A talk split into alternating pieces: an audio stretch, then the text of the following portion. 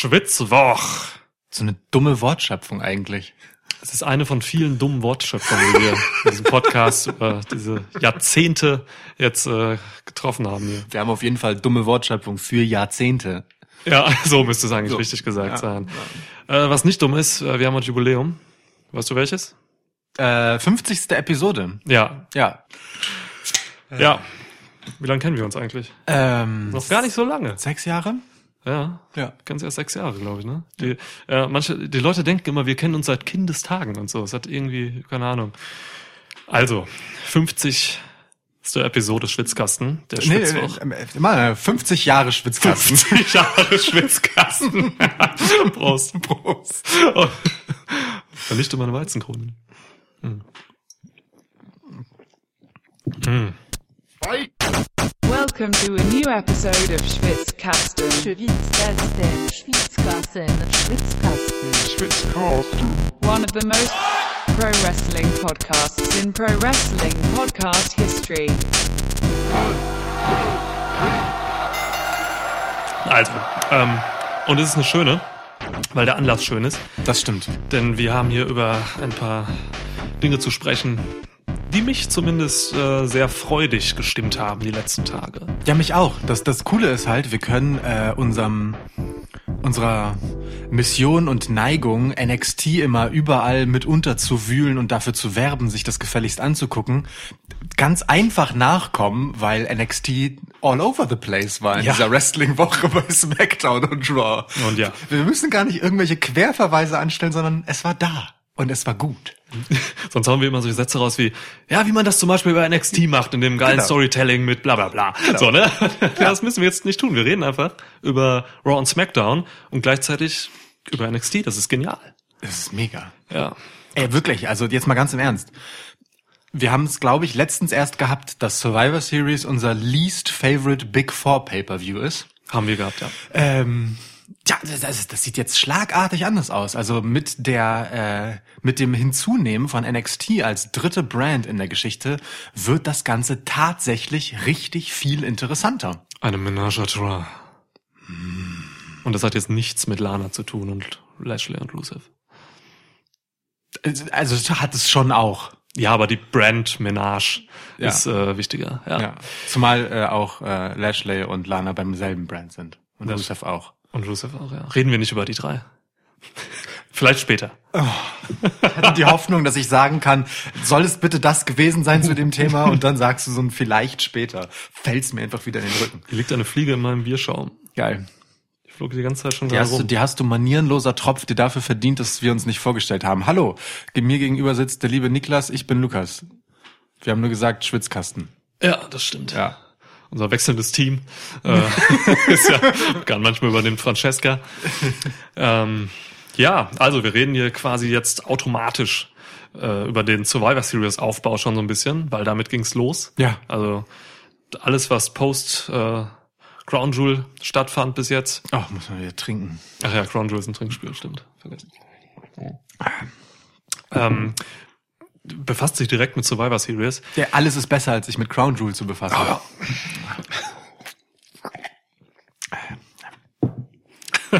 Definitiv ist das so. Da du unalko unalkoholische Getränke zu dir nimmst und ich alkoholische, ist diese Sache eigentlich fies für mich. Ja, naja, ich äh, na, versuche ja irgendwie etwas Würze in den Podcast zu bringen, indem ich sehr früh häufiger mal Crown Jewel sage. Alter. Okay, ähm, also mal schauen, wie das hier so in 20, 30 Minuten mit mir aussieht. äh, aber wo waren wir? Genau, NXT. Das kann man aber immer so sagen. Ja, ähm, NXT ist tatsächlich der Grund, warum Survivor Series und das, was wir jetzt bei Raw und SmackDown gesehen haben, interessant ist. Ohne Scheiß, es ist Weil es- einfach genau so. Es ist neu, es ist geil, es ist frischer Wind. Ähm, es tat beiden TV-Shows jetzt so gut. Vor allem natürlich SmackDown. Ähm, wir hatten eine NXT Invasion. Ja. Ähm, also wer die letzte SmackDown noch nicht gesehen hat und vielleicht auch zu den Leuten gehört, die einfach nur uns hören hier immer und die ähm, ja TV-Shows gar nicht gucken, Guck das. Guckt mal die letzte Smackdown. Das, Im Endeffekt ist es eine NXT-Show mit ein paar Gästen von SmackDown. Das ist so, ja. Wenn man sich halt überlegt, wer da eigentlich gerade die Show macht, sozusagen. vielleicht zum Hintergrund mal. Ähm, nach dem äh, unsäglichen Saudi-Arabien-Event Du meinst Crown Jewel? Mein Gott! Total zermürbend, diese dummen Absolut. Trinkunterbrechung Ja, für das unsere muss den Zuhörer. Hörer auch echt nerven. Na egal. Also wir hatten das im letzten Podcast, glaube ich, mal äh, eingeführt, sage ich. Ja, ähm, nach dem unsäglichen Saudi-Arabien-Event äh, kam es dazu, dass der Flieger, der die äh, WWE-Leute zurück nach äh, in die USA fliegen sollte, halt eben nicht abheben konnte. Ähm, offizielle Grund ist mechanische Probleme am Flieger.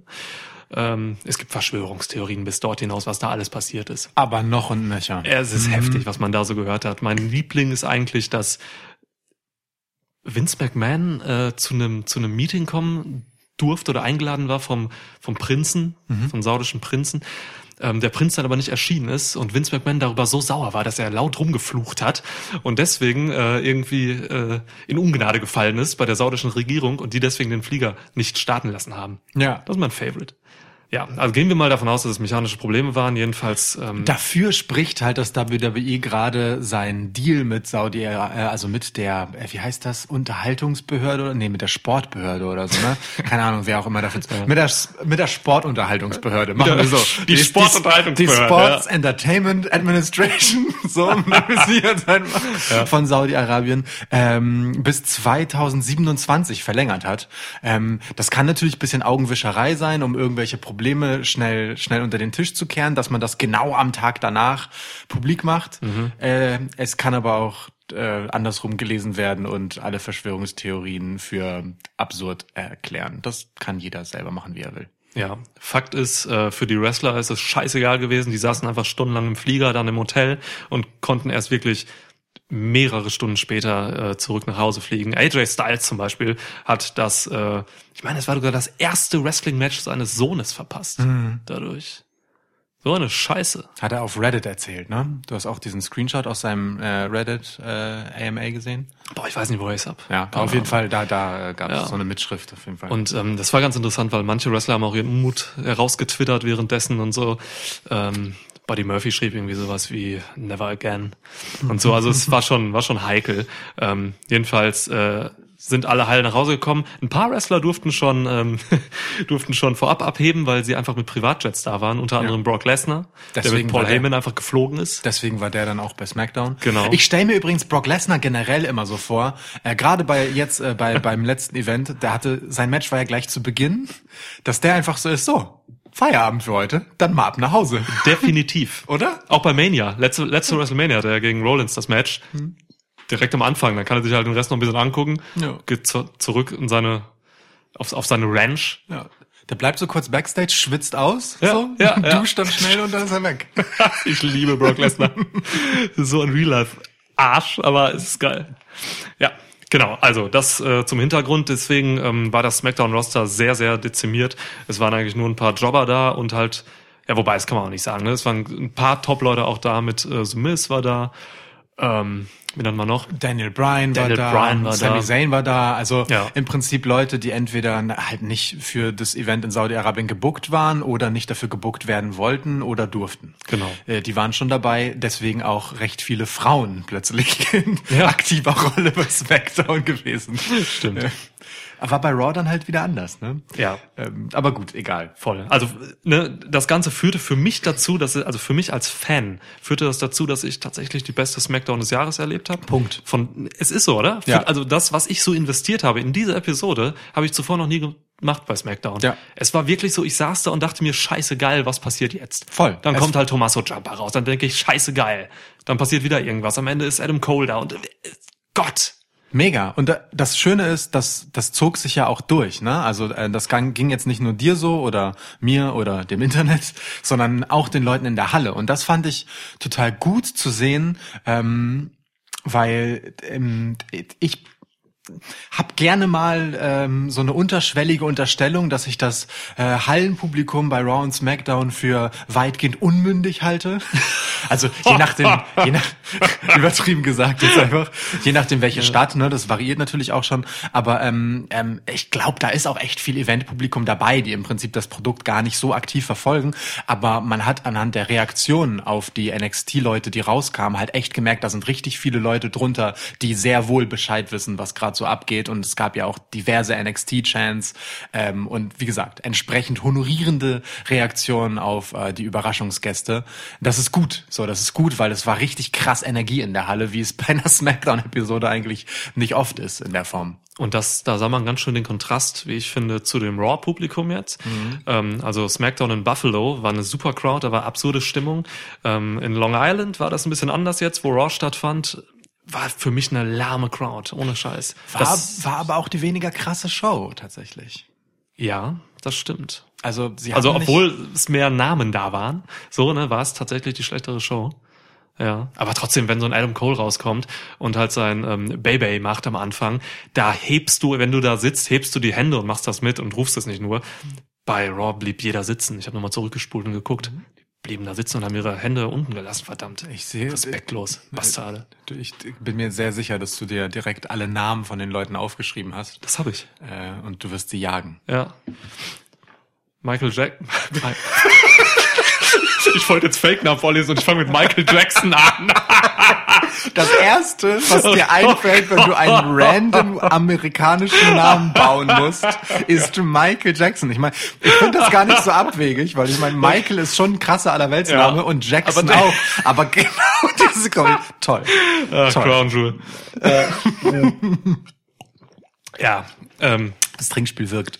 ja, gut, lassen wir das. ähm, aber zu Raw kommen wir bestimmt gleich auch noch, aber SmackDown, lass uns erst kurz über SmackDown noch reden. Okay. Ähm, was waren deine Highlights der Show? Ähm, ey, alles. Ich fand tatsächlich, dass die Show ähm, so ein konstantes Kribbeln hatte.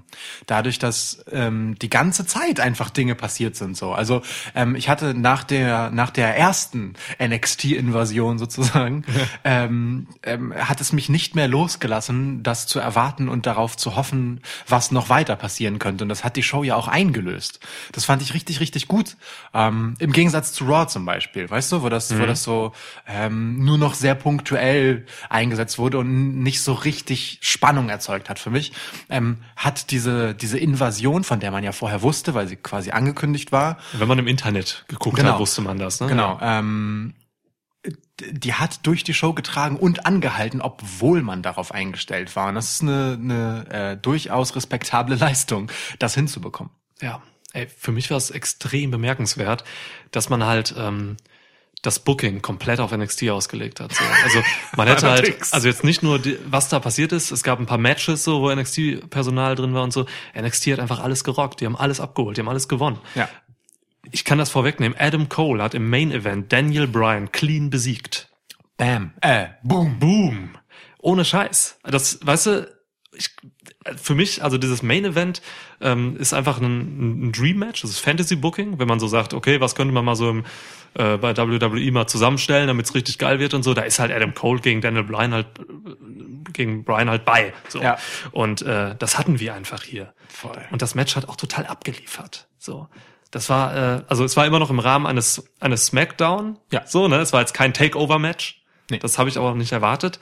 Aber darum ging es auch irgendwie nicht. Äh, wir haben einfach ein sauberes, richtig geiles Match gesehen bei SmackDown und das ist halt auch nicht äh, selbstverständlich. Und wir haben trotzdem Panama Sunrise gesehen. Ne? Wir haben Also- Panama Sunrise So, gesehen. und das ne? finde ich für äh, SmackDown und Ja. oder Raw schon nicht selbstverständlich, dass jemand anders außer dem Undertaker irgendetwas in Richtung Piledriver zeigen darf. Ja, beziehungsweise ein Canadian Destroyer, ne? Ja, klar, Also, aber es ist aber ja es, es ist im Endeffekt wird da ein scheiß Kopf auf die verdammte Matte gefickt. Genau, es ist ja, es ist am Ende ein, Pile, ein Flip Piledriver. Ja. Und ähm, ja, genau. Also so ein, der der Move und keine Ahnung, es war es war so eine Energie darin, das hast du eben schon gesagt, so dieses Kribbeln und so, das hielt einfach durchgehend an. Ähm, also gerade die Top-Leute wurden extrem stark dargestellt. Cole mit dem Sieg über Brian und äh, natürlich auch Shayna Baszler, die, die glaube ich die Invasion eröffnet hat, wenn ich mich recht erinnere. Äh, ja, müsste sie eigentlich. Sie kam, ja, also Ja. Baszler kam nach dem Match, das Bailey hatte, Genau. gegen Nikki Cross rein, hat einfach Sascha und Nikki rausgekickt und dann Bailey halt als äh, SmackDown Championess vernichtet so. Das ist nicht Ted. das ist halt einfach geil und zwar mit ihrer nonchalanten Art, so, Ja. ne, wie sie das halt macht. Ja. Super. Es Traum. ist so gut. Danach war, glaube ich, das mit Jumper, ähm, der einfach eine, ein Promo-Battle mit Miss hatte. So nee, was, nee, nee, danach war noch ähm, äh, Sami Zayn kam dann Ach ja, das mit Riddle. ne? und dann das mit Matt Riddle und Keith Lee, Oh dieses Backstage-Segment, äh, das dann im Ring endete. Das war sehr, sehr gut. Das war sehr, sehr gut. Das sind halt auch Leute, die da waren mit Miss, Sami Zayn, Daniel Bryan. Das sind Leute, die sind jetzt zwar gerade so vom Booking her ähm, Midcard oder halt auf dem Weg zur Uppercard so. Ähm, Daniel Bryan kommt daher. Das sind halt aber Leute, denen kannst du eine Show einfach in die Hände legen. Ja. So. Ähm, The Miz hat letztes Jahr hat er so viele in seinem, ähm, da war er noch Heel, da hat er so viele Smackdowns einfach oder geschmissen. Ja, über Monate hinweg. Über Monate. Und das sind Definitiv. Leute, die sind intelligent, die wissen, was sie da tun, die wissen, wie Wrestling funktioniert. Auch so ein Sami Zayn. Das sind Veteranen. Das sind echt genau die richtigen gewesen, die jetzt einfach da vor Ort waren. Voll, ne? So. Also wenn dir sowas passiert, dann äh, gut, gut gelaufen für dich, wenn du diese Leute noch Ja. in der Hinterhand hast. Es ist so. Ja. Theoretisch hättest du noch Kevin Owens holen können. Ja. Der ist aber jetzt bei Raw. So, das hätte man noch machen können, so, ne? Aber richtig geil gelaufen alles. Also es war wirklich ähm, ein Beispiel dafür, wie WWE in einer in Anführungsstrichen Notsituation dann doch einfach auch wenn die richtigen Leute die richtigen Hebel umlegen, funktionieren kann. Ja. Und dafür brauchst du geiles Personal. Ähm, du brauchst diesen Spirit, den NXT reingebracht hat. Und dann hast du halt ein paar Zutaten, die dann aus so einer Show einfach so eine geile Scheiße raushauen. ja. Stark. Also Voll. wirklich Kompliment an alle. Und mein Highlight, muss ich eigentlich noch sagen, war für mich diese Backstage-Szene, als Daniel Bryan über den Flur ging, auf Triple H und Shawn Michaels stößt. und die wirklich diese Sache anteasern, dass es vielleicht zu dem Match Bryan gegen Michaels kommt. Ja, das war super. Also Daniel, Triple H erzählt irgendwas davon, dass äh, hier die brauchen, die suchen jetzt einen Fight und die wollen kämpfen und so. Und Shawn Michaels im Hintergrund zieht so langsam seine Jacke aus, steht da in seinem ärmellosen, ärmellosen Shirt, guckt ernst. Alle denken, okay, scheiße, Alter, Brian gegen Michaels. Und dann sagt Shawn Michaels einfach, boah, verdammt, ist das kalt hier und zieht seine Jacke wieder an. Das ist so geil. Das ist köstlich. Ja, wirklich sehr, sehr herrlich. Ja. Ähm, Ah. Das Einzige, äh, um, um kurz einmal einen Dämpfer reinzupacken, das Einzige, was an Survivor Series äh, Saison immer schwierig ist, ist, dass ähm, ähm, in, innerhalb der Brands plötzlich äh, sämtliche Heel- und Face-Strukturen verlassen werden, sobald man äh, Brand gegen Brand ist. Ja. So, ne, das war halt bei NXT so, das war auch bei Raw und SmackDown so, dass die Leute, die da in den Brawls verwickelt waren, bunt durchgemischt waren und Ja. ihren Laden, ihren Lockerroom quasi repräsentiert haben. Ähm, ist immer ein bisschen schwierig, wenn da so aktuelle oder nicht so lang zurückliegende Rivalitäten plötzlich äh, gemeinsam agieren. Ging hier jetzt aber klar von der Zusammensetzung her. Ähm, was ich ganz interessant finde, ist, dass, also ist nicht überraschend in dem Sinne, aber ähm, wurde dann doch sehr konsequent gespielt, dass NXT so ein bisschen das Face-Brand ist. Ähm, weil natürlich klar ist, dass die hier als die Überraschenden, die Invasoren, ähm, äh, diejenigen sind, die halt das Publikum quasi, ähm, ähm, naja, äh, für sich begeistern können, Ja. weil keiner rechnet mit denen, die sind fresh, so, die, die dürfen ja auch einiges zeigen, muss man sagen. Anders noch als äh, letztes Jahr, als es ja eher so, man versucht hat, die Invasoren immer so ein bisschen als die bösen Eindringlinge auszuspielen bei der jeweils anderen Show. So, ähm, finde ich ganz cool und ist eine schöne Geschichte tatsächlich für NXT, um NXT halt auch einfach stärker aufzubauen. Ja, voll. Äh, Zu deinem ersten Punkt gerade, ähm, dieses klassische Problem mit Survivor Series, dass es manchmal ein bisschen unlogisch ist, wer da zusammenarbeitet. Ähm, einen positiven Aspekt, mir ist aufgefallen, dass ähm, bei der SmackDown am Ende, wo NXT im Ring stand, vereint, da standen wirklich alle drin, ähm, wer das noch guckt vielleicht oder Bock hat nochmal, achtet mal auf Tommaso Jumper, was er in dieser Situation macht. Alle stehen im Ring und Tommaso Jumper guckt tatsächlich einfach nur auf Goldie. Es ist so geil. Ist dir das aufgefallen? Ey, Adam Cole steht außen am Ringseil und Tommaso Jumper feiert zwar irgendwie mit, aber lässt seine Augen einfach nicht von dem scheiß NXT-Titel weg. So, das ist so geil. Perfekt. Das ist so geil. Das sind Details. Das hat ihm auch keiner gesagt. Da kam keiner an und sagte, ey, Tommaso, guck mal gleich auf den Titel. Das macht er einfach, weil er scheiße gut ist. Ja. So. Und Das ist, oder auch Keith Lee und ähm, Dijakovic. Ich glaube, das war bei Raw jetzt sogar, wo die beide da Ja. waren. Ja, ähm, es gab einen Moment, da haben sie so zusammengearbeitet, aber sie haben sich vorher auch noch mal einmal so angeguckt, weil Ja. sie eine Rivalität haben. Und Ja. so. Also sie machen das schon so gut, wie das noch nie zuvor gemacht Ja. wurde. Ja. Und das ist halt auch eine NXT-Stärke. Auf jeden Fall. Richtig, richtig gut. Also, wie Fett. gesagt, für NXT finde ich das heftig. Ich finde es vor allem für NXT, also wir müssen ja mal kurz politisch, ne? Ähm, NXT läuft halt im TV bei USA, genauso wie Raw. Die Show, die aber massiv profitiert hat von NXT, ist die Show auf Fox. Das fand ich schon relativ lustig, dass die halt mit dem ganzen Leihtalent sozusagen ähm, im Endeffekt ja ähm, also A, eine geile Show bekommen haben, aber B, eben auch Niederlagen für ihre eigenen Leute, während bei Raw man wiederum sehr vorsichtig damit war, was NXT dort zustande bringen darf und wie viel ähm, es Anteil an der Show übernimmt, damit es möglicherweise nicht überhand nimmt, Ja. obwohl genau da eigentlich äh, man Nutznießer wäre, weil es eben auf dem verfickt gleichen Network läuft, so, ne? Ja. Also bei Raw macht es halt Sinn, Werbung für NXT zu machen, so, und ähm, bei Fox stimmt, das ist SmackDown eigentlich eher weniger. Ein bisschen verkehrte Welt. Habe ich noch nicht drüber nachgedacht, aber es ist tatsächlich ein bisschen seltsam. Ich verstehe sowieso nicht, wieso diese ganzen, ähm, wie das alles so hinter den Kulissen abläuft, wenn man da mit den verschiedenen TV-Sendern und so zusammenarbeitet, was da, also keine Ahnung. Vor allem beim Thema Brock Lesnar. Ja. Und da können wir auch eigentlich direkt mal zu Raw kommen gleich. Ähm, es, ist, es ist halt echt interessant. Brock Lesnar ist eine interessante Personalie. Ich bin mir aber sicher, dass das, ähm, also da, dieser Titeltausch Ja. quasi, der passiert ist. Ne? Bray Wyatt hat bei ähm, Crown Jewel Ja, trinken, ja, Moment. den Universal Title von Seth Rollins geholt und Brock Lesnar hat halt den WWE Title von Kofi Kingston geholt. Vor Und einigen jetzt- Wochen bereits. Vor einigen Wochen war, genau.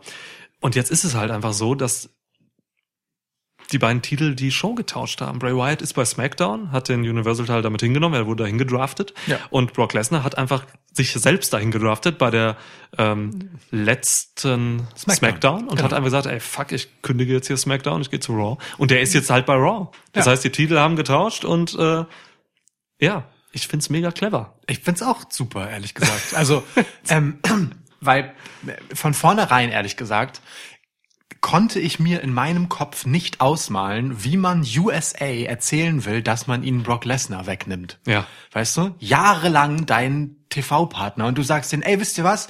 Wir haben, uns- wir, wir haben so einen neuen Deal abgeschlossen für SmackDown. Das war ja immer unsere B-Show und so, ne?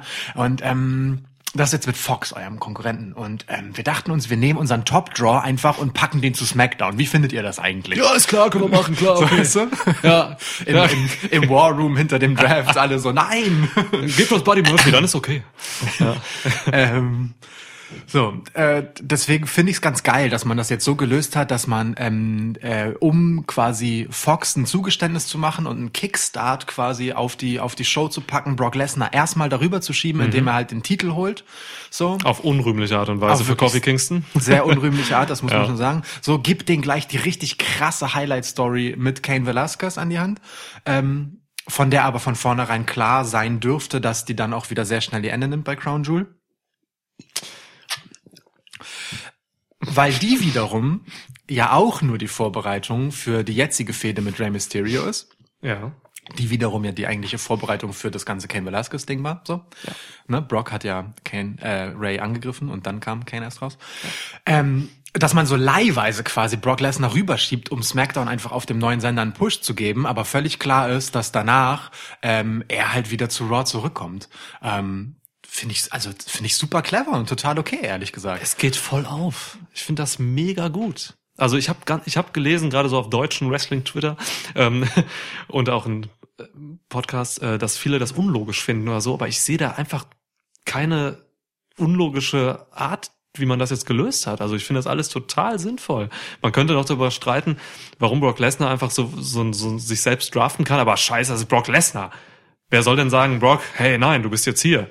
Dann passiert das, was Brock mit dem Backstage-Typen gemacht hat bei Raw, dem ersten, den er da gefunden hat. Es ist Tisch. also, wenn, wenn ich das, wenn ich das richtig verstanden habe, ähm, dann wird es auch nicht immer ganz richtig wiedergegeben, weil so wie ich es wahrgenommen habe, sagt äh, Brock Lesnar bei SmackDown, ähm, oder beziehungsweise nicht Brock Lesnar, sondern Paul Heyman sagt bei SmackDown, ich bin ein sehr guter Anwalt und ich habe eine sehr gute Klausel in einem sehr guten Vertrag. Brock Lesnar kann tun und lassen, was er will. Er kündigt jetzt bei SmackDown und WWE kann ihn nicht feuern.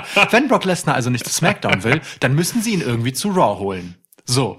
Und dann und dann ist es ja aber so, dass äh, tatsächlich beim Draft schon es einen Trade gab, den ich super unlogisch und kacke fand, ähm, nämlich dass Alexa Bliss und ähm, Nikki Cross äh, ursprünglich von nee, von Raw gedraftet, dann doch zu SmackDown transferiert wurden für Future Draft Considerations. Ja, ja. Und die wurden dann bei Raw, so wurde es kommuniziert, wiederum eingelöst, um Brock Lesnar dahin zu holen. Das heißt, wir können tatsächlich unterstellen, dass man hier wirklich ein paar Wochen im Voraus gedacht hat und sich genau rückversichert hat für diese Nummer, für diese Leihgabe Brock Lesnar, die er eigentlich quasi eine Ebene drüber die ganze Zeit nur war an Fox. Und das, also äh, ehrlich gesagt, wir haben hier super konsistent erzählt, äh, warum das klar geht. Warum WWE keine Wahl hat, außer Brock Lesnar zu Raw zu schicken oder zu NXT, weil wenn Brock Lesnar sagt, er geht nicht zu SmackDown, dann geht er halt nicht zu SmackDown und qua Vertrag können sie ihn nicht feuern. Voll okay. Brock Lesnar bei NXT.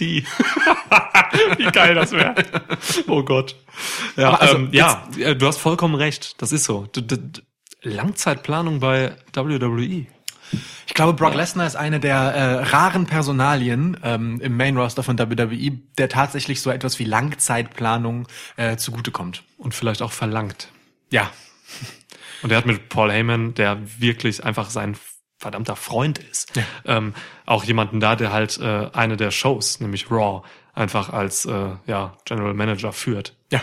So, das, ich glaube, das ist nicht die richtige Bezeichnung. Er ist ähm, Executive, Executive Director, glaube ich, heißt das. Das stimmt sogar. Ja. Ja, das ist die Formulierung. Ja, ähm, von daher voll okay, voll gut. Und abgesehen davon, ähm, ich finde auch diese ganze Story mit Rey Mysterio tatsächlich gut. Es ist natürlich diese 0815 Latino La Familia Story, die Ja. Rey Mysterio immer hat. Immer. Ähm, aber ey, wenn sie gut erzählt wird und das wird sie gerade, dann gucke ich mir das gerne an. Und Voll. Rey Mysterio macht auch meiner Meinung nach so ziemlich seine beste Promo-Arbeit, die er wahrscheinlich seit immer gemacht hat. Also Auch hier finde ich, das passt. Die, die, diese ganze Geschichte um äh, Ray herum ähm, ist auch durchaus gut vorbereitet. Also ich meine, der hatte einen mittelmäßigen Run. Ähm, dann hat er gesagt, ah, nee, ich, ich lass das jetzt. Ich, ich, das ist irgendwie nicht geil. So, ich hänge meine Stiefel, meine Wrestling-Stiefel und meine Maske an den Nagel. weil Andrade ihn besiegt hat. Genau. Dann kommt sein Sohn und überredet ihn rein in, nee, mach doch weiter, Papa. So. Ähm, und, und dann macht er das ihm zuliebe, bekommt einen Number One Contender Shot, äh, Spot, so, ne, qualifiziert sich ja wirklich gegen durchaus hochkarätige Gegner, Ja. ähm, wird dann aber auf dem Weg quasi den einzulösen von Brock Lesnar vermöbelt, mehr oder minder. Ja. So. Und das heißt, Ray hat sowieso noch einen Title Shot offen und es ist völlig okay, dass er jetzt gegen einen, für einen Titel fäden kann. Er hat ihn bisher einfach nie eingelöst. Aber ähm, seit sozusagen Ray dieses Feuer wiedergefunden hat, also ne, ähm, ähm, damit hat man ja ein Stück weit ähm, die, die, die paar Wochen davor auch egalisiert, weil er ähm, eben eigentlich schon abgeschlossen hatte damit, aber jetzt wieder motiviert war und genau dann kommt Brock Lesnar rein und gibt ihm halt nochmal einen extra Grund, nämlich indem er seinen Sohn angreift. Ja. Äh, und jetzt ist das Ding auch noch persönlich. Also es ist eigentlich eine wunderbar erzählte Geschichte, ähm, die gute Bezüge hat, die weit genug reichen, dass man sagen kann, okay, hier hat jemand tatsächlich nochmal den Anspruch, seinen letzten Run zu machen. Und ganz ehrlich, wenn Brock Lesnar ein Teil deines letzten Runs ist, dann meinst du diesen letzten Run auch ernst. Und es ist äh, also Ja. voll okay. Ich bin da, ich bin da echt im Team Ray. Team Ray. Lukas ist in Team Ray. Ja, Mann. Habt ihr das gehört? Dann bin ich mal Team Lesnar. ich find's nicht okay, dass Ray ähm, Brock Lesnars Knie vernichtet mit einer Pipe. Das finde ich nicht okay. Ja, Brock Lesnar Ich macht find, auch macht einige. Dinge, die nicht okay sind. Ja gut, er wirft Dio Madden durch den Tisch. Ey, Aber- also fand ich auch einen starken Moment tatsächlich. Lukas kam eben rein und sagte, ich weiß nicht mehr, ich glaube ziemlich, relativ kontextlos. Ey, Dio Madden hat jetzt einen Stein bei mir im Brett. das vorausgeschickt. Ja, stimmt. Also, ich meine, gut, Dio Madden ist halt kein Mensch von kleiner Statur, muss man sagen. Ja, das ist ein Riese. Aber, aber ähm, ich fand dieses Segment tatsächlich ganz geil, ne? Also diese krasse Drohung von Paul Heyman Ja. ähm, äh, gegen Jerry Lawler, dass äh, er ein zweites Mal im Fernsehen sterben kann. Ey, was für eine Line. Was Mega. war das für eine Line? Mega. Also für die, die es nicht erinnern, ähm, Jerry Lawler hatte vor nicht allzu langer Zeit einfach im Live-TV einen Herzinfarkt. Ja, und Heyman hat jetzt wirklich gesagt, ey, Jerry, wenn du uns jetzt nicht sagst, wo Ray ist, weil Brock war gerade auf der Suche nach Ray in der Arena, ähm, dir wird dir keiner helfen, so, wenn du das zweite Mal on air stirbst. Das ist heftig. Ja. Und dann kommt, äh, also Jerry Lawler nimmt das halt so schockiert, aber in so einer gewissen Starre halt einfach, ne?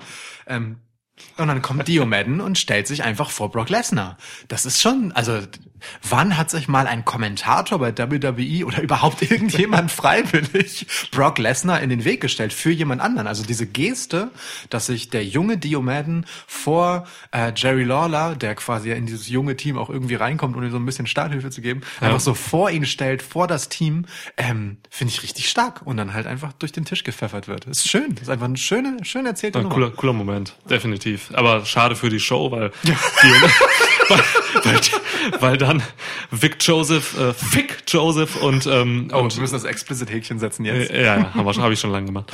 Und äh, Jerry Lawler alleine waren am Kommentatorenpult und für mich ist bei dieser Raw seit, also spätestens ab diesem Moment alles Kommentator, kommentatorentechnisch den Bach runtergegangen. So.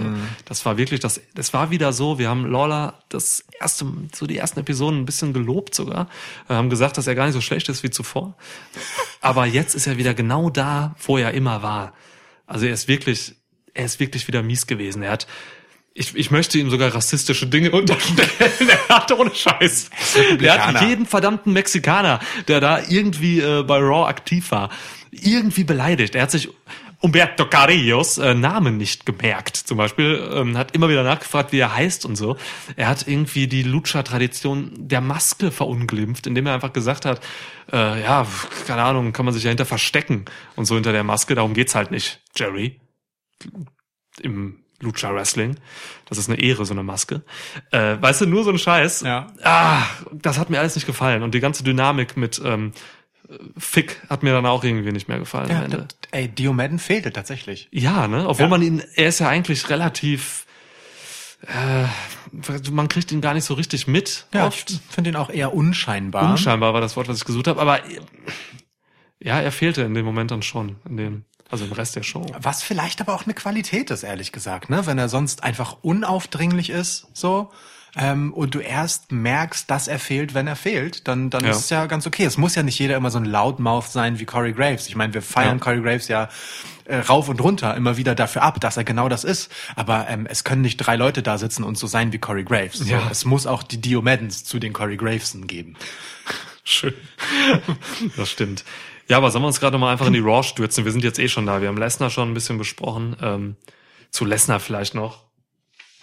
Ähm, ich fand, ich, ich finde es ganz geil noch, dass man äh, mit Lesnar jetzt eigentlich das macht, was man ähm, damals mit Braun Strowman gemacht hat, zumindest bei dieser Raw-Episode, dass man ihn ein bisschen Carnage machen lässt, so, ne? Also die ganze Backstage-Geschichte, als er da durch die Arena lief und Ray gesucht hat, das war schon echt heftig. Der erste Typ, den er da vernichtet hat, Vernichtet. ey, wie heftig. Der hat wirklich, er hat irgendeinen Typen, der da am Tisch stand, genommen, Backstage im Flur, seinen Kopf auf den Tisch gehauen, immer wieder draufgehämmert, ihn dann einfach am Genick runtergeworfen hat auf den Boden und dann ging er wieder zu ihm hin und ich dachte, scheiße, jetzt lass ihn da in Ruhe, der hat morgen extreme Schmerzen, der Typ, egal wer das ist. So, da ist er zum Glück weitergegangen, aber also der merkt das äh, noch heute, Ja. der Typ. Ja.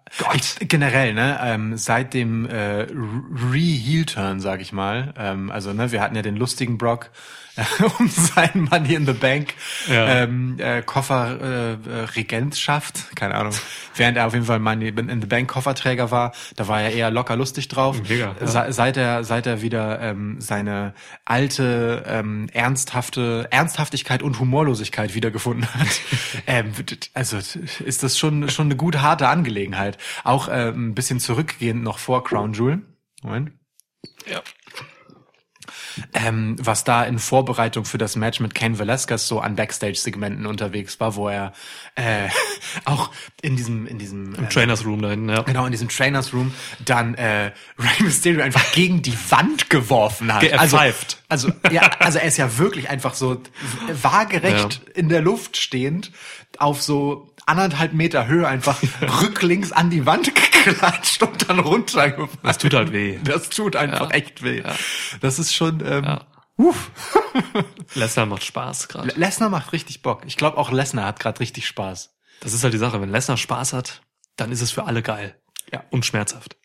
So. Genau, dann, dann ist es für Ja. alle geil, die nicht direkt mit ihm im körperlichen Kontakt stehen Ja. müssen. Ja, es ist, ist so. Ja. Okay, ähm, zu Raw. Lass uns mal gerade noch über, der, über die Seth Rollins äh, Promo reden und das mit Triple H.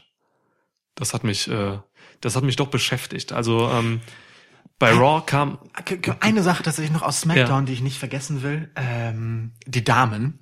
Shayna Baszler durfte das Ganze eröffnen, Ja. wie gesagt, die NXT Invasion, was ich geil finde, tatsächlich. Also einfach so aus Sicht der Women's Evolution, die allzu gerne vergessen wird, äh, wenn Stephanie McMahon nicht wieder einfällt, dass sie darüber mal reden muss. Ja. Äh, ähm, fand ich das tatsächlich ein cooles Statement, ähm, das zu nehmen, dass sie die Klammer aufmacht und dann am Ende Adam Cole als Champ die Klammer zumacht, so. Quasi beide Champs. Gut, no, North American Title lassen wir mal weg. Ähm, aber das, das glaube ich, härteste Match, äh, äh, was so äh, auf Smackdown-Seite zu beklagen ist, hatten dann Fire and Desire, die also ja nicht selten äh, in der Nähe des Women's Tag Team Titles äh, operieren, aber halt echt in Sekunden, also keine Ahnung, aber es waren unter zwei Minuten, glaube ich, Ja. von Rhea Ripley und Tegan Knox einfach vernichtet wurden. voll. Wie over ist Rhea Ripley bitte beim Publikum? Halleluja. Mega. Ist heftig, oder? Generell, also Rhea ist ja jetzt doch bei NXT auch als Face positioniert. Sie sind, ähm, also das Women's Wargames Match ist angesetzt, freue ich mich mega drauf. Oh ja. Ähm, da ist Rhea auf der Face-Seite. Und das ist schon ein heftiges Face. Also das ist quasi ein, äh, die erste legitime, richtig heftige Badass-Wrestlerin, die man aber als Face eben verkauft. So. Und Ja. Das finde ich spannend und es funktioniert super. Und auch bei SmackDown in Buffalo äh, funktionierte das halt. Ja. So, Das, das ist ungefähr das, was man, was man eine Zeit lang mit äh, Braun Strowman funktioniert hat. Äh, funktioniert, versucht hat, aber was nicht funktioniert hat. Ja. Weißt du, als man, als man den ein bisschen hat freidrehen lassen, während er halt Face war, obwohl der halt sonst so ein Knuffibär ist und Ja, irgendwie Äh, ganz weird und sieht, Rhea Ripley ist einfach nur knallhart, Sie lebt das, ja. aber halt korrekt. Ja, sie macht nichts total unmoralisches, verwerfliches, so ist wie so. Strowman das gemacht hat oder auch Reigns zuletzt. Genau. Was heißt zuletzt? Nicht zuletzt, aber Das damals. ist schon eine Weile her. Ja. Aber es hat genervt. Vergessen wir das. Wobei ich ehrlich gesagt, also ich hätte lieber tatsächlich Team Kick gehabt als äh, Rhea Ripley, also Dakota Kai mit äh, Tegan Knox, weil die halt eben schon ein Team sind. Ja. So, das hätte für mich noch mehr Sinn gemacht bei SmackDown jetzt. Ja, aber Rhea Ripley in der Konstellation war natürlich mega, ne? Ich hätte Ja. ehrlich gesagt ähm, Rhea Ripley das Backstage-Segment gegeben. Tatsächlich. Mhm. Ähm, mit äh, Dana Brooke und Carmella. Ähm, die wurden ja Backstage vermöbelt von Bianca Belair. Da hätte ich, in der Rolle hätte ich Rhea Ripley eher gesehen. Stimmt, das passt auch besser. Genau, und dann hättest du Team Kick halt schicken können. Aber wer weiß, Ja. ob Dakota Kai nicht gerade irgendwie verhindert war oder so, dass man Tegan Knox mit äh, Ripley zusammengesteckt hat. Die haben auf jeden Fall ganz nice zusammen funktioniert. Dakota war auf jeden Fall in der Arena, war auch nachher da. Aber Ja. ja, Ja, erinnere ich nicht. Schön. Ja, Tegan Knox ist auch so eine, die mag ich mittlerweile sehr gerne. Ja, Gott. schön, dass die wieder da ist. Ah, wir brauchen wieder eine NXT-Schwitzwoche. Ja, Schon wieder zu lange her, zwei Wochen. komm, kommt bald. Ja, kommt bald. Okay. Vor allem äh, kommt ja auch noch einer auf jeden Fall vor NXT Takeover Wargames. Und dann musst du ja überlegen, unser, wir haben ja den Wargames Podcast dann. Wir werden sicherlich auch noch äh, natürlich über Survivor Series sprechen. Da müssen wir ja auch gezwungenermaßen wieder über NXT reden. Das heißt, diesen Monat einfach, das hier ist der erste, dann kommt noch einer, eine NXT Schwitzwoche und dann noch zwei weitere NXT Podcasts. Einfach viermal NXT. Das ist einfach ein super November. Ich sag, wie es ist. Geil. Schwitzwoch, äh, Crown Jewel, wollte ich sagen. okay, mein erstes, ja, gut. Ich muss mir auch schon wieder Nachschub holen jetzt, ja. Du musst den Nachschub holen. Ja, ich mach das mal gerade und du kannst schon mal über Raw reden. Ah. Was anderes erzählen.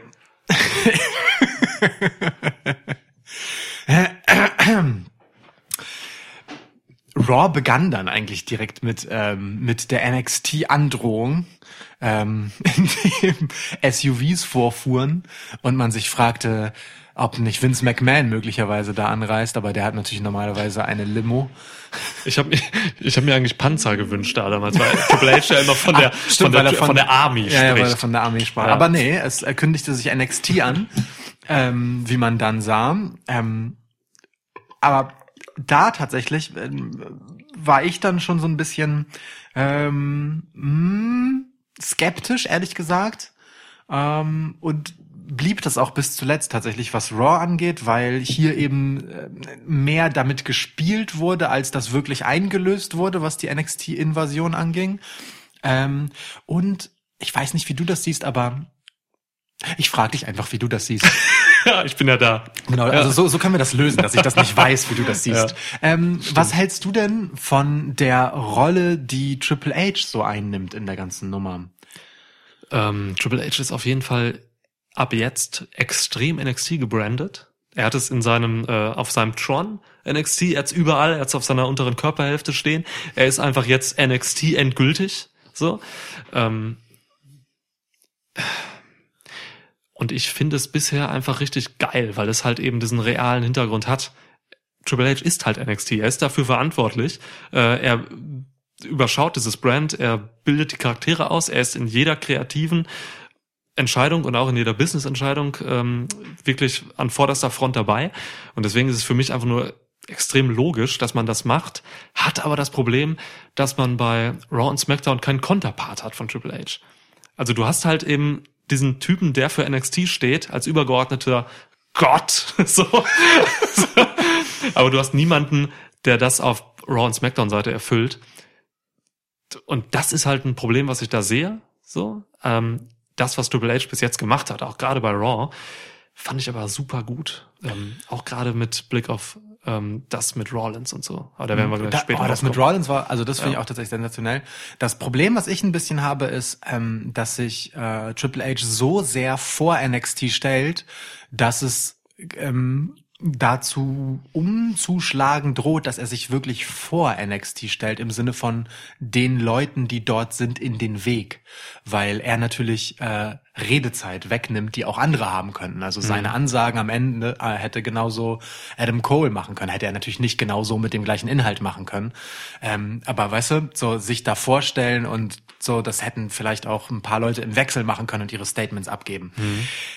Aber ähm, ich bin da tatsächlich bei dir, dadurch, dass ähm, Triple H das in real halt einfach ausfüllt und er einfach seine Rolle spiegelt quasi ins TV, ähm, ist das schon geil, weil ich glaube, äh, also ich nehme ihm dieses dieses ähm, das ist mein Baby hier so und äh, und wie er dann auch Shayna Baszler und Adam Cole halt so umarmt, Ja, äh, dann so am Ende, Bild, ja. das, das nehme ich ihm total ab, dass der das wirklich so fühlt. Ähm, bei allem äh, Business-Kalkül, das hinter ihm so steckt, da, da traue ich ihm wirklich einiges zu. Ich halte ihn für einen sehr fähigen Geschäftsmann. Ja. Ähm, das glaube ich ihm halt, dass er wirklich einen krassen emotionalen Bezug zu der Geschichte hat, sich wirklich ähm, da auch als, als, naja, schon Daddy von den ganzen Talenten Ja. sieht und sich vor allem deshalb vor sie stellt, weil ähm, er für sie etwas bewirken kann an der Stelle, weil er ist beim Publikum einfach extrem etabliert. Wenn Triple H rauskommt und was sagt, dann hat das ein Gewicht, dann Ja. erwarten Leute da etwas so. Ähm, der macht da keinen Kleinscheiß während man Stephanie McMahon jetzt für so aller Welts Ankündigung auch mal hernimmt. So, ja, ja, die ist aber, deutlich darunter ne? angesiedelt, So, definitiv. Ja. Triple H Und ist- Shane McMahon auch. Genau, Triple H ist schon immer irgendwie etwas mit Gewicht, so Ja, ja. oft einfach eigene Fäden und hier ist das ja fast so etwas wie seine eigene Fäde, ne? Weil er halt einfach sein Projekt, Ja. sein Baby da gegen die etablierten schickt. Das finde ich, das finde ich da schon ganz geil gemacht, weil Mhm. ich glaube, so ist es gerade in dieser Konstellation bei SmackDown und bei Raw noch einmal overer, als wenn äh, die Stars einfach selbst gesprochen hätten. Ja, es hat aber tatsächlich, was du angedeutet hast, die Gefahr ähm, in sich tragend, dass da halt äh, ja eben auch so ein Adam Cole als Champ so ein bisschen unter Wert verkauft Ja. wird, wenn Triple H halt sagt so, ey, Champ, und dann kommt Adam Cole, Ja, so, weißt du? genau. Stattdessen ähm, könnte ja auch Adam Cole kommen und sagen, ja, Daniel, hier bin ich. So, Ja. weißt du? Also er wird immer gerufen und Ja. ich glaube, bei Raw hat Triple H Adam Cole auch zum Ring begleitet und so. Also d- ja, also ich weiß, woher du kommst, dass Triple H schon ein bisschen das Spotlight wegzieht auch von denen. So. Ja, das, das, das wirft auch noch so ein bisschen dieses Entwicklungsbrand-Ding Ja, genau. ähm, so auf das Ganze, was NXT eigentlich abgelegt hat. Ja, ja. So. Aber ich muss sagen, äh, und da spreche ich aus Fansicht, und das ist eigentlich immer die geilste Sicht, aus der ich sprechen kann, ähm, ich liebe Triple H einfach äh, in der Rolle, die er da gerade verkörpert. Ähm, und kann da über alles andere wegsehen. So. Ja, sehe das, ich auch das, so. das ist schon geil. Vor allem, weil äh, so wie ähm, die NXT-Belegschaft ähm, seine Worte im Ring eingelöst hat, und zwar über das rein wrestlerische hinaus, weißt Ja. du, auch so mit Körpersprache, Attitüde etc., ähm, ist das alles cool, alles völlig okay. Also es ist nicht so, dass er ihnen die Eier wegzieht, so ungefähr. ähm, und und und äh, das sind nur seine Minions oder so, sondern die stehen schon alle ganz legit ihren Mann und ihre Frau. Ja. das ist schon, äh, das ist schon okay. So, also ich glaube, das ist zum Vorteil der ganzen Geschichte, so Ja. wie sie das gerade lösen. Auch zum Vorteil äh, jegliches Storytellings ist die ganze Sache mit Triple H und Seth Rollins. Das ist also was da passiert ist, Rollins kam raus bei Raw und hat sich erstmal dahingestellt, hat gesagt, hat eine gute Promo gehalten, eine richtig gute Promo, ähm, wie ich finde. Und da lege ich mich fest, weil es ist momentan nicht unbedingt trendy, ähm, positive Irgendwas- Dinge über Rollins zu sagen. Ja, so. ja, das stimmt. er ist gerade so bei, in der Twitter-Community sehr verschrien. Ja, was heißt in der Twitter-Community? Man hat das schon auch in der Halle gehört, dass die Leute jetzt nicht unbedingt gerade krasse Seth Ja, Rollins-Fans ja. sind im Moment. Ja. Der hat äh, einige selbst verschuldete Fehltritte, aber halt auch einfach ein bisschen äh, blöd ausgegangene Geschichten einfach. Ähm, Ja, aber für mich So. liegt das am Booking von. Rollins. Und Ja? das, also, ne, was er so halt ähm, selbstständig macht mit seinem Twitter-Account und so, ja, ist scheiße. Aber ähm, die, Ja. aber, aber die größte, die, das größte Problem ist, dass er halt einfach schlecht gebuckt wurde seit WrestleMania. Und äh, Ja. durchgehend so, ne? Jetzt zuletzt die katastrophalen Geschichten mit äh, Bray Wyatt so zum Teil noch und so. Ähm, jetzt steht er halt da und gibt halt eine ziemlich geile Promo ab, wo er auch sagt, dass er einfach vielleicht irgendwie keine Energie hat für seinen ganzen, äh, ja, für die ganzen Aufgaben, die er jetzt hat, für einen, keine Ahnung, einen neuen, neuen Weg, den er jetzt einschlagen muss oder so, ähm, weiß nicht so richtig, wo er herkommt. Und dann kommt halt Triple H raus und das macht auf so vielen Ebenen Sinn, weil Triple H halt wirklich, und das sagt er leider auch offensichtlich in der Promo, Ja. aber manchen Leuten muss man es halt auch ins Gesicht prügeln. Ähm, er sagt es halt, Triple H kommt halt wirklich immer dann raus, wenn Rollins am Scheideweg steht oder zweifelt oder in irgendeiner Ecke gedrängt wird, so, Ja. ne? In irgendeine Ecke gedrängt wird. Das ist halt schon zwei, dreimal passiert zuvor. Und das passiert jetzt halt wieder und macht total Sinn in jeder Hinsicht. Triple H pusht Rollins halt immer, wenn in, in diesen Situationen. Ähm, und jetzt pusht er ihn halt wieder einfach dahingehend, dass er ihm quasi anbietet, bei Raw ähm, NXT zu joinen. Dass Ja. er halt irgendwie, also so habe ich es verstanden, Ja, ne? dass, er, dass er halt will, dass Rollins wieder zu ihm kommt. Ja. Und äh, der beste Weg, das zu tun, und das hat er dann Rollins überlassen, ra- rauszufinden, wie das geht, ist halt Adam Cole zu besiegen und den NXT-Teil zu gewinnen. Und dann haben die halt wirklich bei Raw, nachdem bei SmackDown Adam Cole gegen Daniel Bryan antreten durfte, das Traummatch Adam Cole gegen Seth Rollins angesetzt.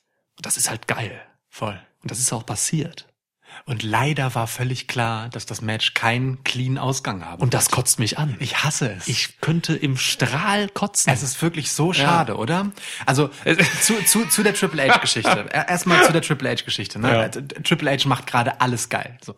Ähm, die Sachen, die er da explizit macht, ähm, die Stellen, wo sozusagen äh, Seth Rollins äh, und seine Wege sich gekreuzt haben und was das Seth Rollins so gebracht hat, die ich finde, die, die hat er auch sehr gut gespielt. Die Dinge, an die sich vielleicht nicht jeder erinnert, ähm, hat er äh, sehr explizit erklärt. Ne? Seth wurde danach wurde er der erste NXT-Champ ähm, und so weiter. Ähm, hat dann wiederum bei der Geschichte, an die sich alle erinnern, nämlich als Seth Rollins gegen The Shield geturnt ist Ja. und letztendlich dann äh, Champ wurde danach. Das hat er nicht so ganz genau erklärt, weil es wissen eh alle. So. Fand ich schon ganz geil. Und was er gar nicht erzählt hat, ist, dass Seth Rollins am Ende auch seinen Ziehvater besiegt hat. Denn seitdem ist er ja der Kingslayer, weil er ihn besiegt hat. WrestleMania, letzt- vorletztes Jahr. da- Nee, das, letztes Jahr, ja. Das ist schon ganz geil, wie, wie äh, Triple H sich selbst hat auch sozusagen äh, hier in so einer Position der Stärke belässt, indem er gewisse Sachen weglässt. So, ähm, die, die noch, immer, ja, ja. die noch mal ganz spannend sein können, dann auch im Endeffekt, ne? Weil ähm, für Seth Rollins ist natürlich eine ganz ähm, ähm, interessante Geschichte, dass ähm, hier der Typ rauskommt, den er wie gesagt besiegt hat, von dem er sich emanzipiert hat. Ähm, äh, der ihn jetzt quasi wieder vom Boden aufsammelt. Ja. So ein bisschen so. Ja. Und ähm, das, das positioniert Seth Rollins erstmal in äh, direkt in einer sehr schwachen Position, so nach dem Titelverlust, Mhm. holt ihn noch weiter runter eigentlich gibt ihm dadurch aber die Möglichkeit, aus eigener Kraft hier wieder rauszukommen. Und das finde ich total clever und gut gemacht, dass man Seth Rollins wirklich sehr schnell ähm, runterholt davon, irgendwie äh, Ansprüche an Titel zu haben oder was auch immer.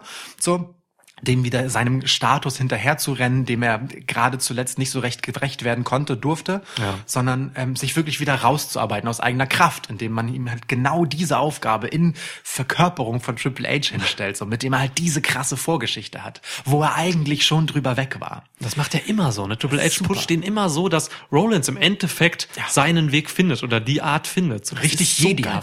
Ja, das, ey, das ist, das ist richtig konsistentes, konsequentes Storytelling bei WWE. Also wer da jetzt quasi äh, immer noch irgendwie kritisiert, dass da falsches Storytelling läuft oder zu wenig kommt oder so, nein, das ist gut. Und das muss man dann auch mal würdigen. gerne, der kann sich gerne die Lana Lashley Rusev Story Ja, guckt's euch aber, an. aber nicht diese hier. Guckt so. euch an, warum Drew McIntyre auf einmal dann da rauskommt und wieder Henchman ist. Da reden wir bestimmt noch drüber gleich.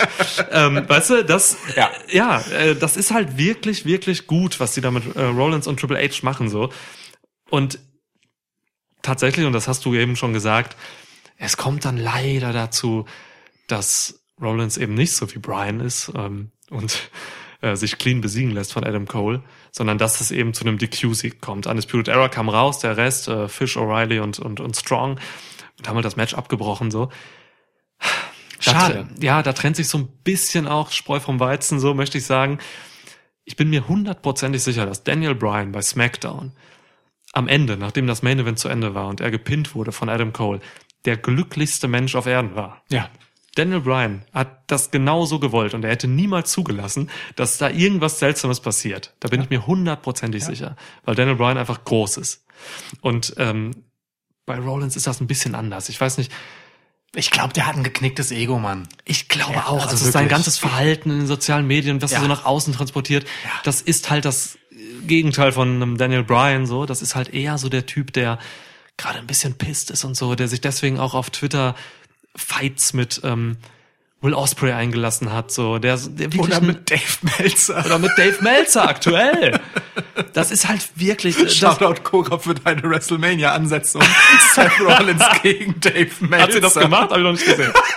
Okay, Du geil. musst auf jeden Fall gut lachen. WrestleMania 36, Seth Rollins gegen Dave Meltzer. Geil. Meltzer Driver beendet das äh, Game. Fand ich, fand ich sehr gut. Ähm, das ist halt, das ist halt wirklich ein Problem so und das Ja. und das sehen die Fans halt auch bei bei Rollins so, dass er halt eben nicht so na, dieser dieses Role Model ist so, dass man da hat, es es ist halt nicht bescheiden. Er, hat, er lässt sich auch auf Twitter Diskussionen mit irgendwelchen Fans ein. Jetzt Ja. hat er irgendwas mit so einem Typen, in so einem YouTube-Penner, der irgendwie eine YouTube-Show hat und so. Da geht er in Diskussionen rein bei Twitter. Warum macht er das?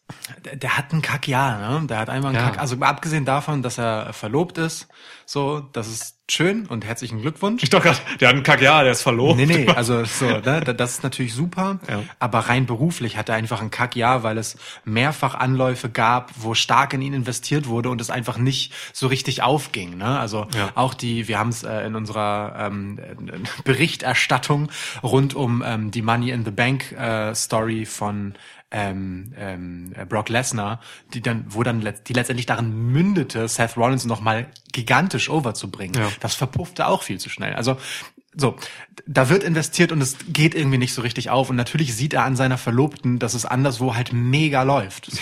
Ne? Und klar knackt das irgendwie auch nochmal zusätzlich an seinem Ego, wenn das so in seinem direkten Umfeld halt so konträr ähm, läuft und funktioniert. Und ähm, schade, dass man hier nicht die Weitsicht hatte, wer auch immer da die Reißleine gezogen hat, ähm, zu sagen, nee, hier bringt eine Niederlage Seth Rollins am Ende weiter als ähm, dieser unklarer Ausgang, weil im Endeffekt ähm, hättest du NXT als ultimative Bedrohung aufgebaut. Nach der SmackDown-Episode hatten sie massiven Rückenwind. So, du hättest hier wirklich nochmal richtig krass investiert. Genau da rein, ähm, dass das Survivor Series richtig, richtig krass spannend ist, weil du drei stark wahrgenommene Brands hast und halt diesen Emporkömmling, den irgendwie niemand, äh, mit dem offensichtlich niemand so richtig äh, umgehen kann, die hier Ja. alles aufräumen. So, ähm, und du hättest Seth Rollins halt wirklich auf den Boden erst einmal zurückgeholt, der halt dann wirklich vielleicht noch einmal hätte grübeln müssen, ähm, ob er nicht wieder äh, gemeinsame Sache mit Triple H macht, weil er es aus eigener Kraft ja nicht geschafft hat. Jetzt hast du halt das eine schon, er hat es aus eigener Kraft definitiv nicht geschafft. Punkt, Schluss, aus, Ende. So, Seth Rollins hat also nichts gewonnen, ehrlich gesagt. Ähm, aber NXT eben auch nicht. Und das ist das, was schade ist. Dass man hier einen Ausgang hat, der niemandem richtig weiterhilft. Das stimmt. Das ist tatsächlich gut beobachtet. Es ist wirklich so, es hätte Rollins weitergebracht, wenn er sich gepinnt. Also wenn er äh, gepinnt worden wäre, ja. Ähm, in der Fangunst vor allem und es hätte die Story auch einfach weiter erzählt, nämlich dass er gerade am Boden ist und so. Da hätte man eine, da hätte man mehr rausmachen müssen.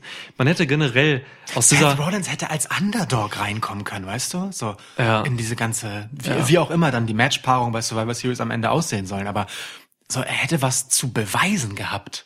Das ist doch voll gut. Das ist doch genau das, was er Ja. jetzt braucht, weil dieses, dieses ganze, ähm, also bei Survivor Series meinst du jetzt? ja, dann, ja, ne? genau. mhm. Weil, weil dieses Ganze, was, was ähm, jetzt in den sozialen Medien ihn ja umtreibt und in diese Diskussion reinreitet, ist ja, dass er das Gefühl hat, Leuten erklären zu müssen, wie geil er eigentlich ist. Der hat was zu beweisen. Der will, dass alle Leute wissen, wie gut er ist, so. Weil es offensichtlich nicht reicht, was auf den TV-Screens passiert, so. Und ähm, Ja. genau das braucht er halt auf den TV-Screens, dass er es den Leuten beweisen kann. Und äh, leider nimmt das Booking dieses äh, Matches ihm hier halt so ein bisschen die Gelegenheit dazu. Zumindest an dieser Stelle, ne? Das kann man ja an, woanders wieder einlösen, aber hier hat die Story halt es einfach verpasst, einen weiteren Schritt vorwärts zu machen. Das ist schon schade. Das ist schon schade. Es hat so stark angefangen. Und es ist nicht der richtige Weg, lieber Colby Lopez. Das ist ein mega Jobbername eigentlich. Voll, ne? ähm, äh, es, es ist nicht der richtige Weg, das über Twitter zu machen. Halte ich aus irgendwelchen Fan-Diskussionen raus. Dich beleidigen ständig Leute. Halte ich da raus. Ich weiß, du hörst uns zu, Kobe. Halt die Ohren steif, Mann. Wir glauben an dich. Colby. Colby ist eigentlich ein Frauenname, oder? Es gibt so eine Country-Sängerin, die heißt Colby. Es gibt ja auch Männer und Frauen, die Kim heißen. Männerraum, Männername, Frauenname. Als nächstes kommst du mir noch mit Männerwrestling und Frauenwrestling, als wären das zwei Sportarten. Ich weiß genau, wo der kleine, wo die kleine Spitze hingeht, in welche Richtung. Hat nichts mit mir zu tun, nein. Nein, nein. Nein, nein. Okay. Es gibt wirklich Leute, die gucken Wrestling und äh, sagen von sich aus, ich mag kein Frauenwrestling. Ja. Als wenn das, ach Gott. Ja. Okay. Ähm, kommen wir zu einem Segment bei Raw, was mir auch nicht so richtig gepasst hat. Die Überleitung macht keinen Sinn, weil das Segment hat mir ja gut gepasst. Wobei, nee, es ging dann weiter. Es war das gleiche Segment. Entscheide dich doch bitte. Ja, es ging weiter in dem Segment, Es ist weil das war ein okay. langes Segment. Es ist wirklich okay, wenn du dich am Ende des Segments entscheidest, ob, du, ob Ich- es dir gepasst hat oder nicht. ich entscheide mich dafür, dass die erste Hälfte des Segments super war Okay. und die zweite Hälfte für mich nicht so aufging. Okay, damit haben wir es ja abschließend geklärt. Können wir einfach zum nächsten übergehen? Nee, es- geht mir darum, dass ähm, am Ende dieser Sache mit Triple H und äh, Rollins im Ring ähm, Undisputed Era dazu kam. Und ähm, da finde ich, hat man echt zu wenig gemacht. Undisputed Era sollten niemals einfach so in den Ring kommen von irgendwo, sondern sie sollten mit Musik kommen. Ähm, es hätte einen mega Impact gehabt, wenn sie einfach mit ihrer Musik kommen, alle wissen, okay, das ist krass, Undisputed Era kommen, ähm, gehen dahin, so wie das danach auch COC gemacht haben, ähm, die auch zum Ring kamen, die ka bekamen die Musik quasi. Und dann hatte man diesen Moment, Undisputed Era auf der einen Seite, Rollins und Triple H im Ring und auf der anderen Seite COC mit AJ Styles und äh, The Good Brothers. Dem Und besten Tag-Team Dem der besten Welt. Tag Team der Welt. Da kannst du dir vorher die letzten Wochen durch was für eine Grütze bucken und dann reicht dir ein Event und sie sind das beste Ja. Tag-Team der Welt. Super. Wir sprechen von Crown Jewel. Prost. Prost. Und da hatte, und da hätte man aus diesem glorreichen Moment, Undisputed Era gegen OC, hätte man einfach mehr machen müssen. Mhm. Man hätte das, man hätte beide in den Ring kommen lassen müssen, sich gegenüberstehen. Dann hätte Undisputed Era ja immer noch fliehen können, so, weißt Ja. du? Weil sie sind halt direkt geflohen, abgehauen. Ja. So, und das war einfach zu wenig. Also Vor da, da habe ich mehr gesehen, mehr also vor allem, Potenzial. wa- warum halt, ne? Du bist zu viert. Ja. Es kommen drei Typen raus. Du Dein bist so, Vater ist im Ring, Triple H. ja. Ja. Also selbst wenn du sagst, okay, Seth Rollins würde sich da eher zu The OC gesellen, nein, not really. Aber egal. Weiß ich nicht, Ähm, ja. ne, so, warum äh, wieder wegrennen soll? Das, das fand ich tatsächlich auch schade, weil Ja. dadurch ähm, NXT so ein bisschen ähm, anders als bei SmackDown, wo sie halt reinkam, klar irgendwie überraschend, es war eine Invasion und sie haben alles irgendwie überrannt, aber Ja. mit einem gewissen Selbstverständnis, sind sie hier wieder so die, ah nee, weißt du, wenn wir nicht hinterrücks uns reinschleichen können und, und den Vorteil von vornherein auf unserer Seite haben, dann, dann gehen wir lieber weg. Also äh, generell bei dieser, ausgerechnet bei dieser Raw, die auf demselben Sender ausgestrahlt wird wie NXT, Ja. stand NXT dann unnötig schwach da. Und das sind die vier NXT-Champions, vier von fünf Titelträgern in Undisputed Era. Ja. Darf man auch nicht vergessen, ne? Ja. Bei OC hat halt nur einer einen Titel. Aber da sind wir dann wieder Ja. bei dem, was wir in unserem ähm, NXT Catch-up Spitzwoch, den jeder gehört haben sollte. Jeder sollte den NXT Catch-Up Schwitzwoch gehört haben. ja, sagt bitte auch euren Eltern Bescheid. Jeder sollte das Ich gehört habe das haben. letzte Mal schon gesagt, ähm, ich finde die Nummern eurer Mütter raus und rufe sie nachts an, um denen zu sagen, dass sie euch erinnern sollen, NXT Catch-Up zu gucken. Genau. Zu hören. Zu hören. Ja. Aber ihr könnt auch dabei aufs Display gucken, da passiert Natürlich. Guckt euch die Ähm, Bilder an. Ähm, da haben wir schon äh, sehr lange darüber gesprochen, dass ähm, gerade jetzt, wo die Undisputed Era Jungs alle Herrentitel bei NXT halten, Mhm. sie plötzlich äh, nicht mehr so stark und selbstbewusst agieren wie vorher. Leider äh, Ja. schwappt das hier jetzt halt auch zu Raw über völlig Ja. unnötig, wo das Publikum das vielleicht gar nicht auf dem Schirm hat oder vielleicht doch auf dem Schirm hat, weil sie auf demselben Sender laufen. Man weiß es nicht. Ich glaube nicht, dass das die Unterstellung ist an der Stelle. Also, wo sie eigentlich eben aus einer Position der Stärke kommen Ja. äh, sollten, mit Blick auf Survivor Series, sind sie da dann irgendwie ein bisschen feige Hunde. War ein Schade. bisschen komisch. Und vielleicht wussten sie ja sogar, K-Fape, dass dann noch äh, der Rest des NXT-Rosters sogar noch in der Hinterhand steht, so. Ähm, weil kurz darauf kam halt äh, Dijakovic und Keith eigentlich Lee alle, und alle. Ja. so äh, kamen halt raus und haben dann noch mitgearbeitet. Auch so eine Situation, wo das Kommentatorenteam total überfordert war. Ja.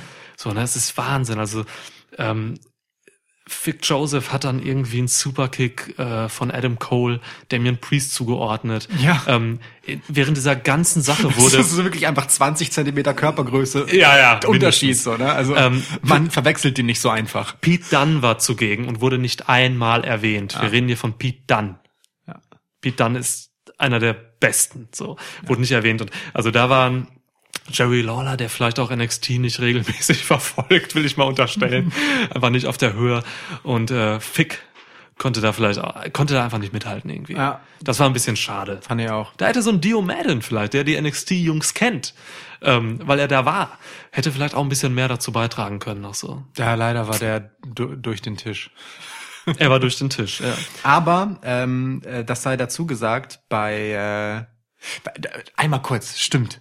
Wir, wo wir hier so über die Kommentatorenleistung bei Raw lamentieren. Das Ersatzkommentatorenteam bei SmackDown Ah. demgegenüber hat einen großartigen Job gemacht. Ja, ohne Scheiß. Super. Ja. Wirklich super. Und da war Tom Phillips einfach wieder. Ja, der Tom Phillips ist besser als der Fick gute Joseph. Tom. Tut mir leid. ja. Fick Joseph ist nicht schlecht. Da war, da Aber- war dann Renee Young plötzlich in der Rolle des Color Commentators. Wie geil war das bitte, oder? Und sie war richtig befreit und gelöst und Oder? konnte. Sie hat zwischendurch mal ganz vom Herzen oder von der Leber weg gesprochen. Ähm, so, ey, lass uns doch mal über das Kommentatorenteam hier sprechen. Wir sind richtig gut, hat sie gesagt. Ja. Und das stimmt. Und das war wirklich, das kam so von Herzen und das war so richtig natürlich. Aber das, aber das war richtig schön, Renee Ja. Young in einer anderen Rolle mal zu sehen. Ja. So. Vielleicht ist das in, ihre Rolle. In der, die ihr halt sonst Corey Graves weggenommen hat, wenn man Ja. so will. Und gegen den konnte sie halt nicht so richtig anstinken. Ja. Muss man ehrlicherweise sagen, weil Corey Graves sehr großartig ist in genau dieser Rolle.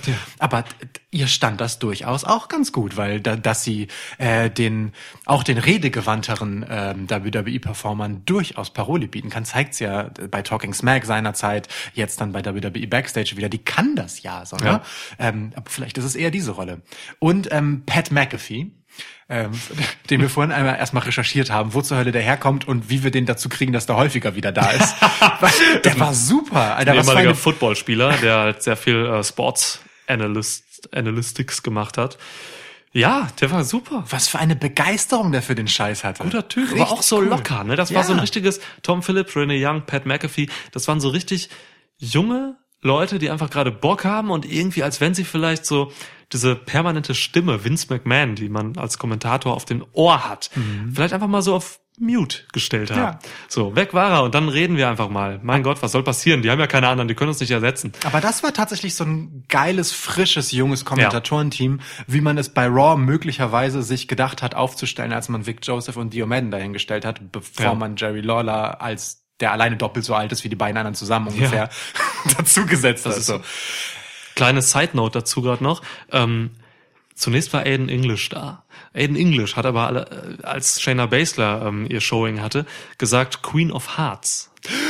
Und äh, Shayna Baszler ist die Queen of Spades. Und, Queen äh, of Hearts ist Natalia, die wiederum genau. bei Raw ist. Und kurz danach, ähm, ja, war halt kein Aiden English mehr da, sondern Pat McAfee. Ich möchte behaupten, das ist meine Interpretation der Geschichte, dass das ausschlaggebend war. Ja, glaub, ich glaube auch. Das war nicht nur ausschlaggebend, sondern auch schlaggebend dann Backstage. Du meinst, äh, Vince McMahon hat Aiden English äh, tätlich angegriffen? Möglich. Krass. Wer weiß. Seine ganze Wut auf den Kronprinzen ähm, MBS. Ich kenne die Abkürzung dieses Prinzen. Nee, König, ne? König d- Also, Mus. Oh Gott, wie heißt der saudische Prinz? Mir egal. ja, ja, ja. Ähm, Das ist schon der Prinz. ja, Ja. ich glaube König. Ja, nee, es gibt schon auch einen König, aber Dann der, gibt's auch einen Prinzen. Ja, genau. Der mit dem die ganze Zeit da Ja. äh, bezüglich äh, Crown Jewel Crown Jewel. Prince of Persia. ähm, gesprochen wird, ist, soweit ich das entsinne, immer der Kronprinz. Hast du damals äh, Prince of Persia gespielt? Das Natürlich. 2D-Spiel aber auch noch? Selbstverständlich. Also das, wo man wirklich so das Jump and Run, wo man so rumging und so? Ja, wo man immer stirbt. Großartig. Immer. Das war so zermürbend zum Ja, Teil. ja, ja, aber sehr gut. Sehr Ja. gut. Meine erste große Liebe war Jasmina. Ist die Jasmina ja, ne? Ich glaube, Bestimmt. die Prinzessin. Ähm, eine Sache hat mich allerdings beim Smackdown-Kommentar gestört, um dieses, äh, diesen Ausflug zurück zu Smackdown einmal kurz abzuschließen. Nämlich, dass es niemand geschafft hat, den Namen Adam Cole einmal zu sagen, ohne Baby dahinter zu sagen. Es ist falsch. Es gehört sich nicht, bei der Namensnennung von Adam Cole das wie so ein Spitznamen dazu zu sagen. Das ist ein frenetischer Ausruf, den man entweder als er selbst oder als Fan macht, wenn er auftritt, aber nicht, wenn man einfach nur über ihn spricht. Ja, das ist, das ist, das ist das Ausrufezeichen hinter seinem Namen und kein einfacher Beiname. Ja. Habt ein bisschen Respekt. Das, das ist nicht wie The Fiend Bray Wyatt. Nein. Es ist, Was auch schon falsch ist. Übrigens. Haben wir auch schon mal herausgearbeitet. ja, Auch in Bray Wyatts Kopf ist das nicht das Gleiche und schon stimmt. gar nicht ein Begriff. ja, das haben wir herausgearbeitet, aber auch Thumbtack Jack. Ja, Ja. korrekt. Shoutout. Gut. Ja, Wir wollten eigentlich. zurück zu Raw wieder. So. Ähm, Das war ein Vorspulgeräusch. alles so abseits dieses Segments äh, von Triple H und Rollins und Undisputed Era und NXT und so, ähm, ging bei mir so ein bisschen unter die Räder, muss ich sagen. Ähm, Dein Glück. weil dann auch wieder sehr viel belangloses Zeug passierte Belanglos. zwischenzeitlich. Belanglos. Asuka hat getappt. Das ist tatsächlich nicht belanglos, sondern tragisch gewesen. Ja. Und ich verstehe es auch ehrlich gesagt Ich- nicht. ich- Also wir hatten hier ein Match, ähm, Natalia und Charlotte Flair gegen the Kabuki Warriors, die over as fuck sind gerade. Ja. Und ja, am Ende hat tatsächlich Asuka getappt. Nicht im Figure 4. Figure 8. Entschuldigung. Noch nicht mal im Figure 8. Sondern im Sharpshooter. Also Sharpshooter wird hart gesellt. Das Ja, ist schon okay so. natürlich. Das kann man, kann man machen. Trotzdem, der Figure 8 ist, das hatten wir letztens, Ja. äh, wahrscheinlich im WWE Main Roster der stärkste Submission Move, der gerade so am Start ist. Ja. Der Sharpshooter nicht. So. Und Asuka als halt längste Titelregentin in NXT History, so, geschlechtsunabhängig. Und als lange ungeschlagene überhaupt, ähm, äh, dann zum ersten Mal, glaube ich, tatsächlich tappen zu lassen im TV in einem Finisher von jemandem, der halt immer mehr so auf und ab gebuckt wird, während sie selbst gerade eigentlich Titelträgerin ist und Ja. zuletzt sehr, sehr stark dargestellt wurde mit Ja. Kairi Sane. Das ist schon irgendwie ärgerlich, weil jetzt hat das Ganze den Beigeschmack, ähm, wenn Asuka kein Mist in andere Gesichter spuckt, dann sind die gar nicht so gut. Dann können die sich das mit dem Frechsein gar nicht so erlauben. Und das ist zu früh. Das ist zu früh. Ja. Und ein belanglos zusammengewürfeltes Tag-Team wie Natalia und Charlotte, die bis vor fünf Minuten eigentlich noch Heel war, ähm, ah, Ja, aber ich sag dir was, Ah. das, das, das ist, das ist du? wieder diese, diese Ignoranz von WWE gegenüber Tag Team Wrestling. Mhm. Sie, WWE versteht es nicht, Tag Teams als etwas stärker, also etablierte Tag Teams, die länger zusammen als Tag Team agieren, stärker darzustellen, weil sie eben länger zusammen agieren, als irgendwelche zusammengewürfelten ähm, Star-Teams. Größer als die Summe ihrer So. Teile quasi. Es ist so, wirklich. Und das war immer schon so. Und deswegen ähm, ist die Tag Team Division oder sind die Tag Team Divisions von WWE auch einfach nicht da, wo sie eigentlich sein müssten. Ja. So, du kannst halt, wenn, wenn, keine Ahnung, nehmen wir mal einfach krasse Leute. Seth Rollins und Roman Reigns, wenn die zusammen teamen, schlechtes Beispiel, warte mal, die waren bei The waren Shield. sehr Die haben das in nämlich gemacht. Team. Nehmen wir einfach, Das ist wie, wie Michael Jackson vorhin. Das so. ist wie Michael das ist das, das Erste, was mir einfällt. Verdammt, das ist direkt das wirklich nicht naheliegendste. Nehmen wir einfach mal ähm, Roman Reigns und Daniel Bryan. Das hatten wir nämlich auch schon. Ja. Ähm, wenn die beiden zusammen teamen, scheißegal welches Tag-Team da steht, die gewinnen. So. Ja. Und das ist halt ein Problem. Also so- die würden so Revival halt wegvögeln. Ja. Einfach. Das ist halt Kacke. Also man muss Respekt gegenüber einem Tag-Team einfach zollen, weil die Leute halt eben Tag-Team-Wrestling machen. Und das ist das Ding, ne? Die Kommentatoren geben sich immer redlich Mühe, genau das herauszuarbeiten, Mhm. ne? Was für ein gutes taktisches Tag-Team-Wrestling zum Beispiel die Revival halt an den Tag legen, Ja. ne? Wie da mit Wechseln gearbeitet wird und mit dem Energielevel und die Gegner bewusst äh, einzeln zermürbt werden Ja. und so weiter und so fort. Ähm, und das, dann ist es halt echt scheiße, wenn halt Kein einfach, Ende, ja. genau, wenn dann äh, bei einer beliebigen Zusammenstellung ähm, das dann direkt so aufgeht, weil es, es war ja jetzt nicht mal so, als wäre da krass zugearbeitet worden für das Ding, sondern das war dann einfach ein Sharpshooter. Schade. Also ich glaube, man wollte Schade Shooter. Nee, ist Man- ein schlechtes Wort. Ganz schlechtes Wort. ganz schlecht. Crown Jewel, schnell überspielen. Oh Gott. Ich glaube, man wollte Natal. Warte.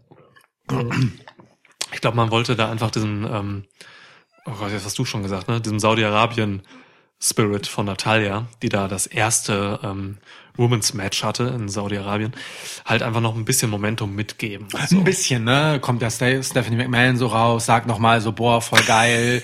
Man zeigt nochmal einen Einspieler mit gefühlt dem halben Match und zeigt in den Zwischenschnitten halt immer alle fünf Frauen, die man im Publikum so gefunden hat, wie die so richtig glücklich darüber sind und so und macht überhaupt keine Propaganda. Kurz, kurzer politischer Exkurs gerade im Schwitzkasten. Das hat nämlich ähm, unsere treue Hörerin Arjona, Lady Arjona, ähm, sehr gut herausgearbeitet.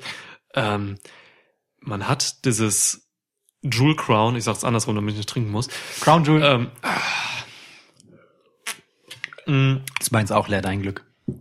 ähm, man hat dieses Frauenmatch dort halt wirklich super krass verkauft und super krass als revolutionär und sonst was verkauft und man hat halt eben diese ganzen fröhlichen Gesichter der Frauen da in Saudi-Arabien gezeigt, in der Arena da und so und das Land halt wirklich als sehr modern und äh, alle sind happy äh, präsentiert. Aber im Endeffekt, und das sagte Ayona halt so schön, ist das nicht die Realität in Saudi-Arabien. So, ne, Unterdrückung findet da statt bei Frauen, Minderheiten, ob es Homosexuelle sind oder so, oder egal wer. So, es ist halt wirklich einfach nicht die Realität. Was da gezeigt wurde, passiert in einer Show und das ist halt einfach Propaganda. Das Von wurde, daher- die wurden einfach instrumentalisiert dafür. Ja, und das sollte jeder auch irgendwie verstehen. Und, da, und das ist halt das Ding, ne? dass dann WWE mit etwas kommt, das organisch aus einer Fanbewegung entstanden ist, nämlich der Women's Evolution. Ja.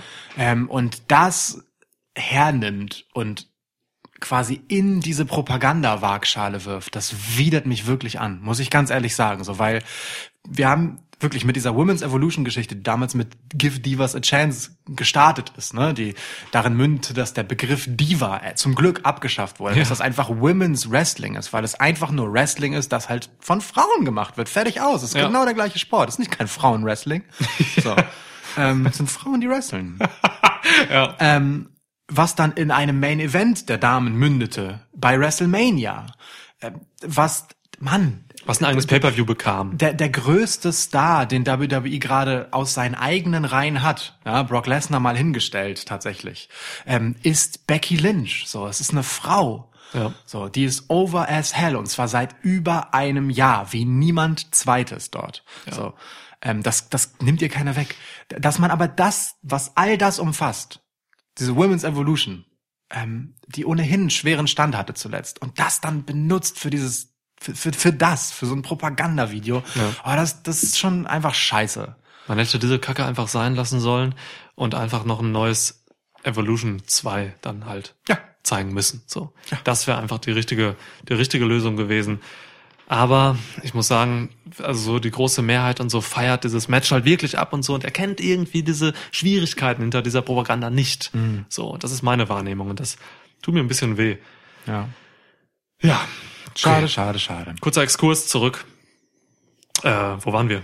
Wir waren dabei, dass äh, Kabuki zu- Warriors genau, tappen mussten, Zu ja. allem Unheil auch noch, Ja. dass da Ganze da rein mündete, dass Stimmt. Natalia ihren Rückenwind, äh, ihren fernöstlichen Rückenwind auf wüsten Sand getragen äh, zu einem Sharpshooter gegen Asuka umwandelte, der äh, zum Sieg führte. In einem Non-Title-Match. Was aus wieder so ein, ne? Ah, Ich denke mal, es wird aber jetzt dadurch, dass Charlotte und Natalia das gewinnen durften, wird es auch jetzt zu einem weiteren Match kommen, wo es dann eben um den Titel geht und dann werden die Kabuki Warriors hoffentlich gewinnen. bitte. Das ist meine Lösung dieser Ja. Problematik. Denn im Endeffekt ähm, ist ein Sieg der Kabuki Warriors gegen Charlotte, der dann hoffentlich kommt, äh, wiederum ein Signal, ne?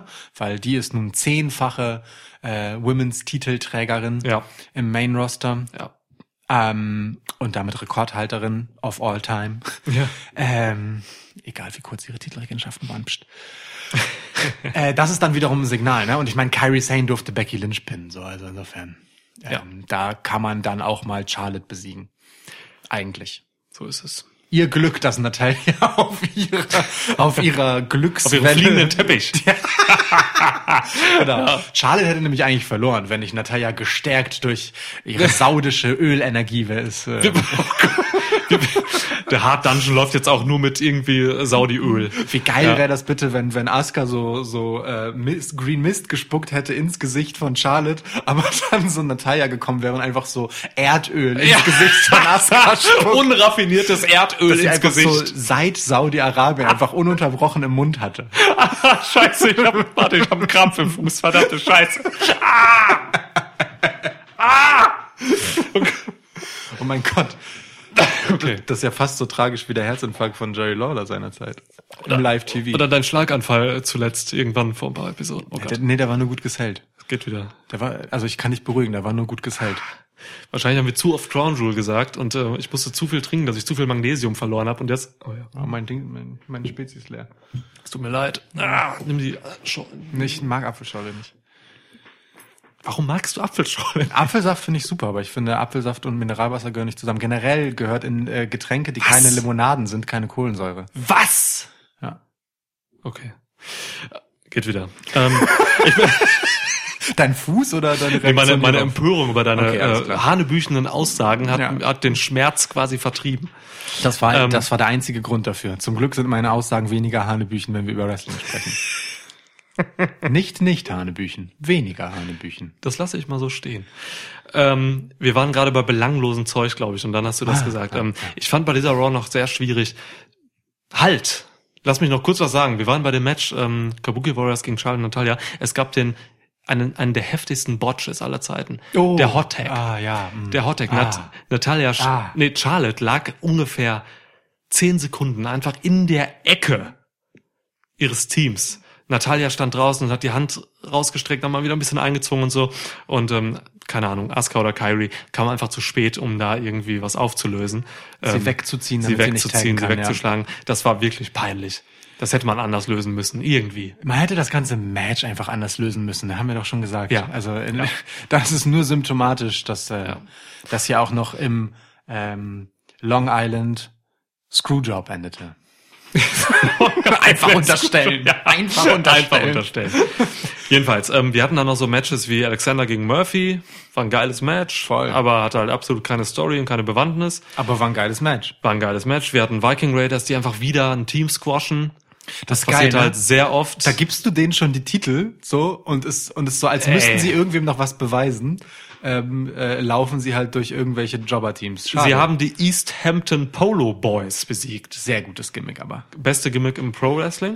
Ähm, aber trotzdem, ähm, also wie viel Squash-Matches will man denen noch geben? Dabei hast du eigentlich ja auch ähm, Zack Ryder und Kurt Hawkins da. Und Zack Ryder ist ja Long Island Ice Z. true. Das heißt, man hätte, wobei die sind auch ein Face-Team, Viking Raiders werden auch als Face-Team präsentiert. Das heißt, da wollte man, glaube ich, diese Face-Dynamik irgendwie. Also, die kann man schon mal schnell squashen. Eigentlich schon, ey. Also es ist unfassbar. Dann hatte man halt noch sowas. Stattdessen kamen die übrigens dann nachher bei, bei der NXT-Invasion mit raus und ich bin so, wer hat Ja. denn bitte Angst vor Kurt Ja, Hawkins und klar. Zack Ryder? Unfassbar. Aber egal. Dann hatte man noch sowas wie eben in diesem unsäglichen äh, Lashley Rusev Lana Zeug, ähm, dass dann halt diese, reden. diese, diese Teamsache, Team Hogan und Team Flair von äh, Saudi-Arabien ähm, wieder aufgewärmt wird. So, ne? Da kommt dann halt einfach ein, ein Drew McIntyre und kämpft anstelle von Bobby Lashley. Erinnerst du dich noch vor ein paar Wochen, als wir gesagt haben, wie schön es ist, dass Drew McIntyre so früh gedraftet wurde? Das ist doch ein Signal, dass man ihn endlich aus dieser ewigen Henchman-Rolle befreien will. Dass er endlich richtig stark für sich selbst stehend dargestellt wird. Man weiß nichts mit ihm anzufangen. Ich meine, ich find's ganz gut, dass er, er so ein bisschen der Top-Draw von Team Flair war. So, das ist schon, das Ja. war schon cool. Aber das hier ist jetzt auch irgendwie wieder ein bisschen weird in der Konstellation. Es war weird. Dann kam noch Randy Orton raus, hat ein RKO irgendwie geben wollen. Dann kam noch Ricochet, hat den Safe gemacht für Rusev und so. Man hat diese Teamsache wieder da, aber das ist doch eigentlich abgeschlossen. Das heißt, da hat man mit der Brechstange versucht, einfach irgendwie diese Leute noch unterzubringen. Man hat aber keine Story-Ideen gerade mit denen. Ich bin mir nicht sicher, ob das nicht äh, schon, ob, ob die, die Ich hab schon wieder eine Fliege, sorry. du widerlicher. Ähm, Äh. Gott, ist sie tot oder ist sie nur besoffen? Wie viel Bier muss man einer Fliege geben, damit sie stirbt? naja, da die schon das zweite Mal da drin ist. Ja, sie bewegt ihre Beinchen, okay. Okay, cool. Hey, Was geht, Fliegenboy? Gib ihr mal ein bisschen von deiner.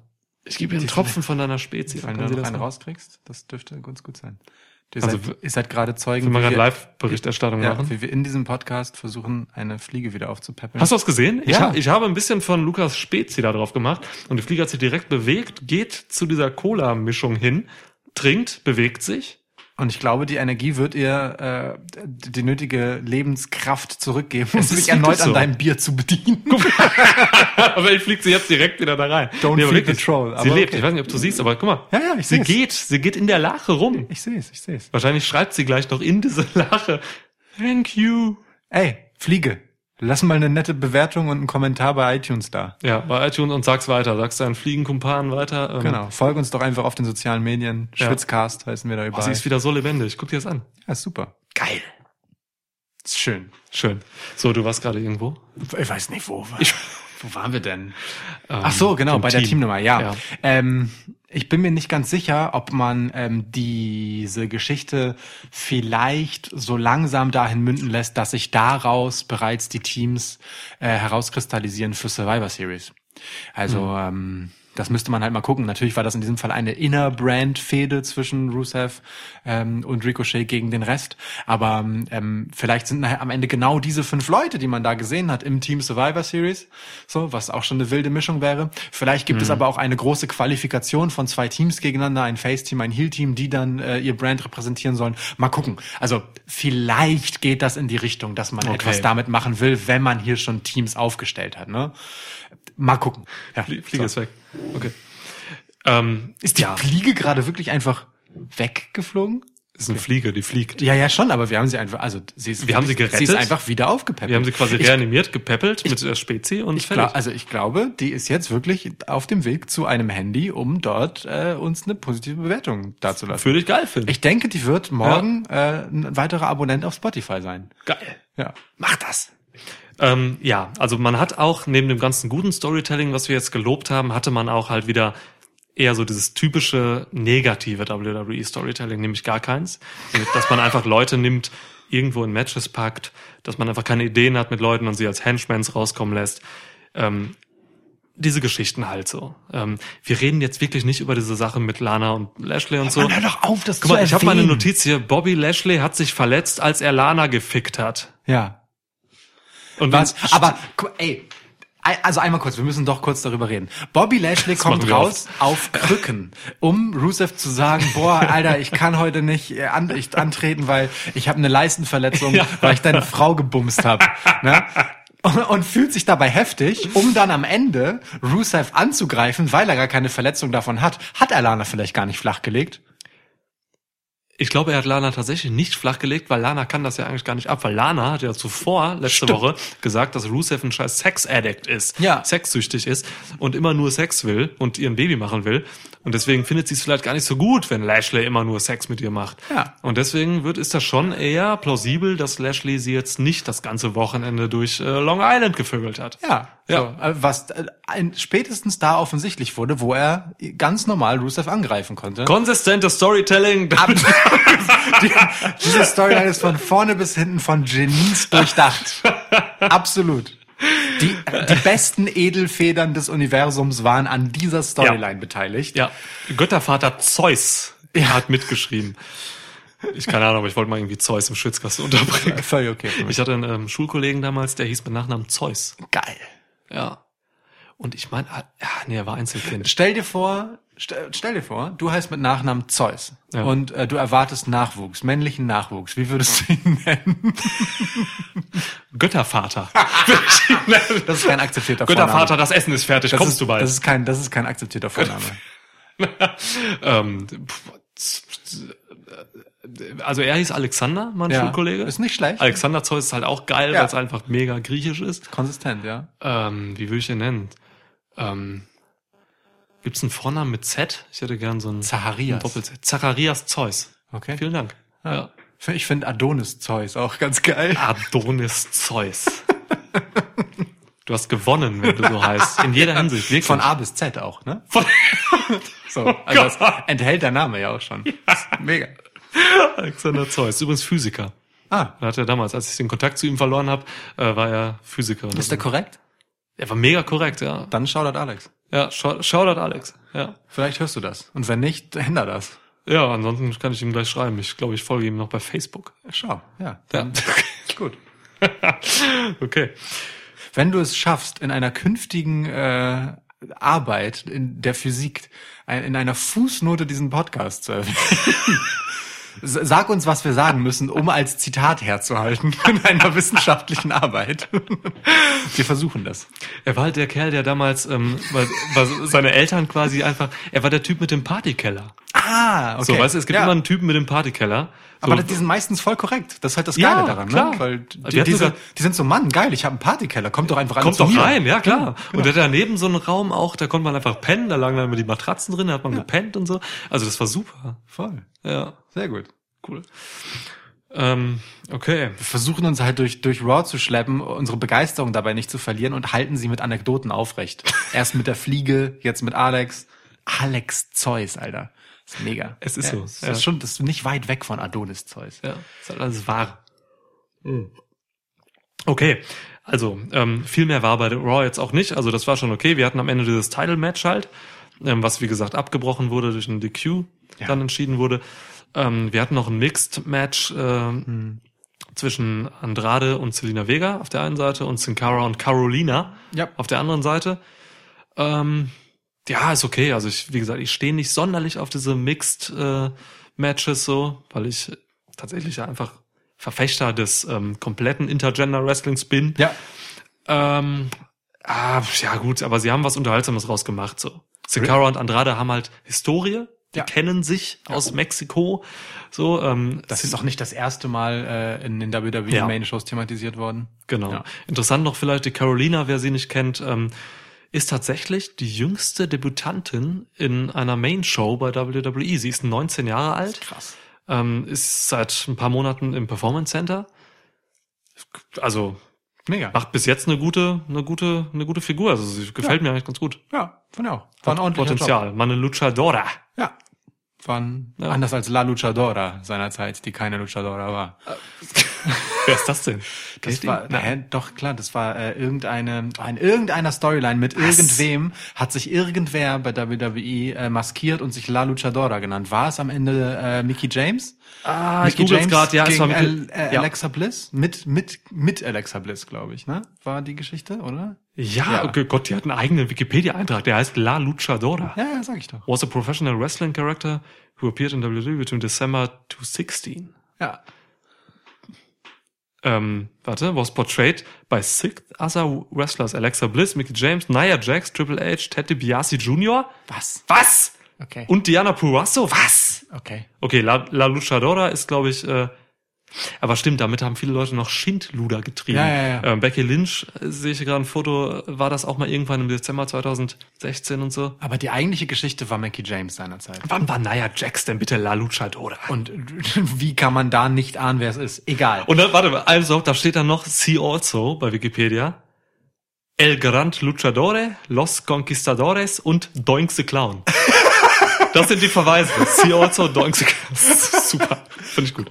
Okay. Ja, egal. Wie kamen wir da drauf? Ach so, äh, wegen äh, Carolina. Ja. Genau, das, das kam noch. Ähm, Eine Luchadora. ja. Ja. Wurde gewonnen ähm, von einem Hurricane Runner gegen, also so einem, so einem Basement Hurricane Runner. Ja. Äh, von. Selina Vega gegen Carolina. Finde ich auch geil. Ja, finde ich ein schöner Move. Ja, Sieht auch nice aus. Hat sie gut genommen. finde ich auch. Cool. Und es gab einen schönen Selina Vega-Moment. Ja, am Ende ist ihre rechte Brust auch irgendwie aus der äh, Brusttasche gefallen. Brusttasche. Ja, Geil. sehr seltsam. Schönes Wort.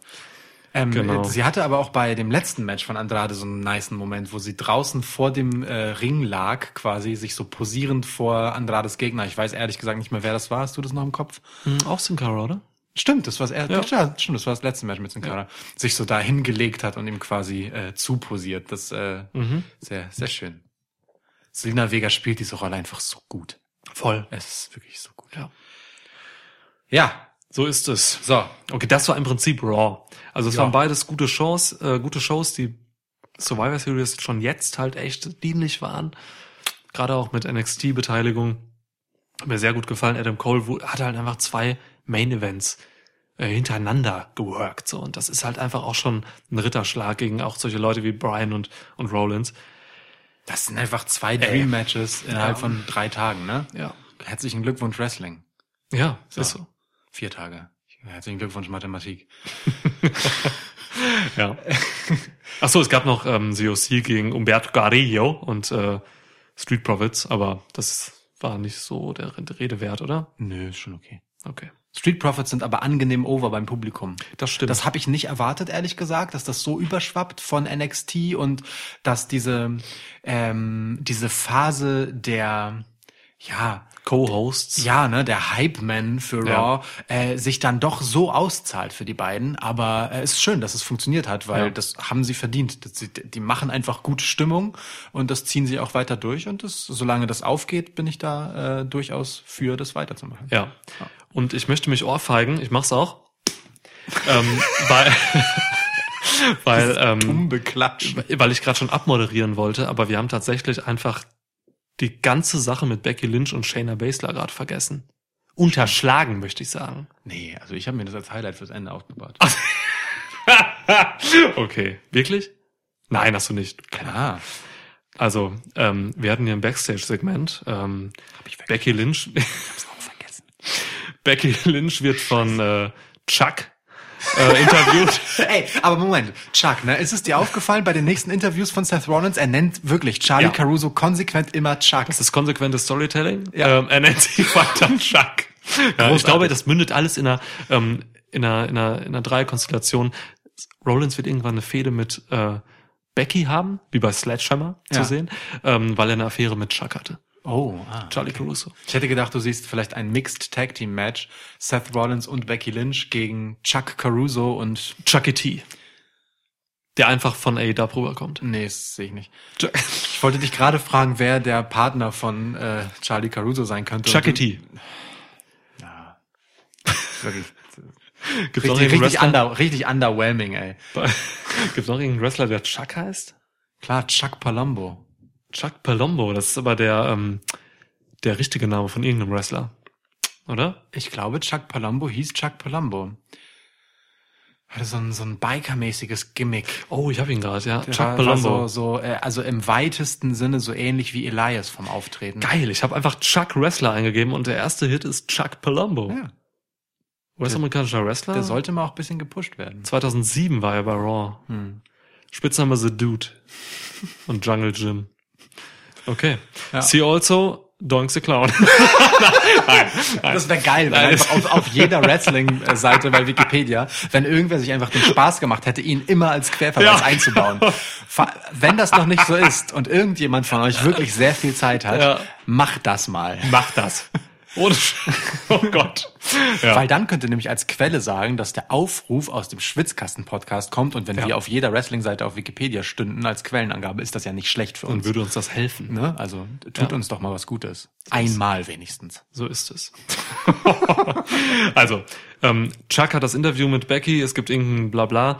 Ähm, und dann hört man irgendwann Shayna Baslers Stimme ähm, und sie vertreibt äh, Charlie Caruso irgendwann, setzt sich mit ihrer geilen Kluft gegenüber von Becky und redet ganz ruhig und Aber überlegt. Das war, das war auch geil von der Kamera gemacht, dass man ganz lange Shayna Baszler einfach nur äh, quasi, äh, also ohne Kopf gezeigt hat, weil das Ja. halt die Höhe ist, auf der Charlie Caruso eben saß. genau, So, man sieht bis, den Titel, man sieht die Jacke. Genau, bis sie sich So. hinsetzt, äh, zeigt sie ihr Gesicht nicht. Das war auch schön. Und dann redet Shayna ganz ruhig und überlegt und halt dadurch so gefährlich, ähm, dass sie sich freut, halt Becky kennenzulernen Mhm. endlich. Und ähm, ja, dann sagt sie irgendwann so, dass sie sie irgendwann pinnen wird ähm, und, oder, Oder auch submitten. submitten wird. Und dass Becky sich halt überlegen kann, äh, welcher Körperteil halt Shayna gehört. So. Und das ist halt wirklich wunderbar präsentiert. Becky kontert das dann mit ihrem äh, nonchalanten äh, Lächeln. So, sie sagt dann, äh, als The Man halt, dass sie nicht weiß, wer Shayna ist, ähm, dass sie nicht weiß, ob sie Shayna respektieren soll oder vielleicht ähm, einfach ihr jetzt ihren äh, Kopf abschlagen soll. So alles mit so einer mit so einer dramatischen Ruhe in diesem Segment. ja. Und das fand ich halt besonders stark daran, Ja. dass, dass alles ruhig blieb, dass sich keiner angegangen ist. Sie sind nachher nochmal aufgestanden, standen sich gegenüber. Ähm, dann hat man die Seitenprofile gesehen, so Schöner Staredown. schöner Staredown und das, das war einfach schön. T tatsächlich, gerade dadurch, dass es so ruhig lief, weil beide einfach, das müssen wir einfach mal festhalten, weil es so ist, die dominantesten Champs bei WWE gerade sind, Ja. geschlechtsunabhängig, Ja. die haben gar keinen Grund, sich irgendwie aufzuregen. Nein, die die eine hat bei NXT alles in die Flucht geschlagen, die andere hat ewig. in Main Roster alles in die Flucht Seit geschlagen. Monaten. So? Ja. Dann, was sollen die sich halt auch aufregen oder irgendwie bedrohen? Also so, Shayna Baszler hat jeden Grund, dahin Ja. zu gehen und zu sagen, hallo Becky, mir scheißegal, wer du bist. Ja. Und Becky hat allen Grund zu sagen, hi Shayna, mir scheißegal, wer du bist.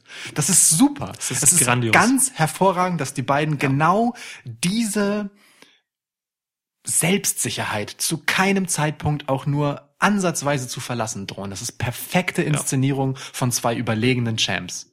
Applaus. Applaus. Jetzt habe ich so ein bisschen das Problem bei dieser Geschichte. Stand jetzt, es ist Mittwoch, ähm, die folgende Smackdown kommt noch am Freitag.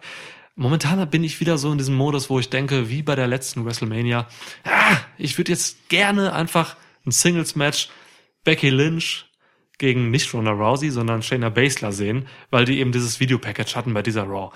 Und Bailey so ein bisschen wie das dritte Rad am Wagen erscheint. Wie Das damals dritte Rad am Motorrad. das dritte Rad am Motorrad, das stimmt, ähm, erscheint, weil äh, sie einfach noch nicht ihren Moment hatte. Der kommt aber sicherlich bei SmackDown jetzt hoffentlich. Wenn nicht, haben wir ein Problem mit diesem Ja. Match, weil das Match steht fest. Ähm, bei Survivor Series wird Becky Lynch gegen Bailey gegen Shayna Baszler antreten. Ähm, ja, und jetzt muss man halt noch sehen, wie Bailey da reinpasst. Ja. Vor allem, weil sie ja äh, im Prinzip witzigerweise der Emporkömmling in der Geschichte ist. Ne? Sie ist so diejenige, die ähm, trotz Titelregentschaft immer so ihrem eigenen Anspruch hinterhergelaufen ist, darüber dann sehr schlechte Laune bekommen hat und viel geturnt ist.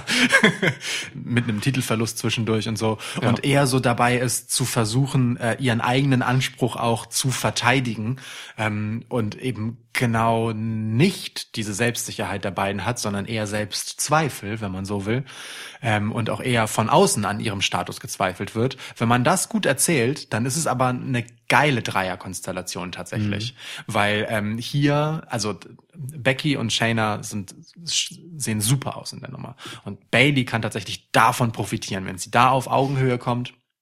Und bis dahin aber erst einmal eben diejenige ist, die etwas beweisen will, dann, dann kann das ganz cool werden. Ausnahmsweise. Das ist halt jetzt ähm, ihre Prüfung, ne? Ja. Sowohl äh, in Character als auch quasi wirklich als äh, Non-K-Fape-Person. Ja, sie spielt jetzt mit den Großen mit, ne? Also mit den beiden, die es dem ganzen Roster vorgemacht haben, die Ja. letzten Monate.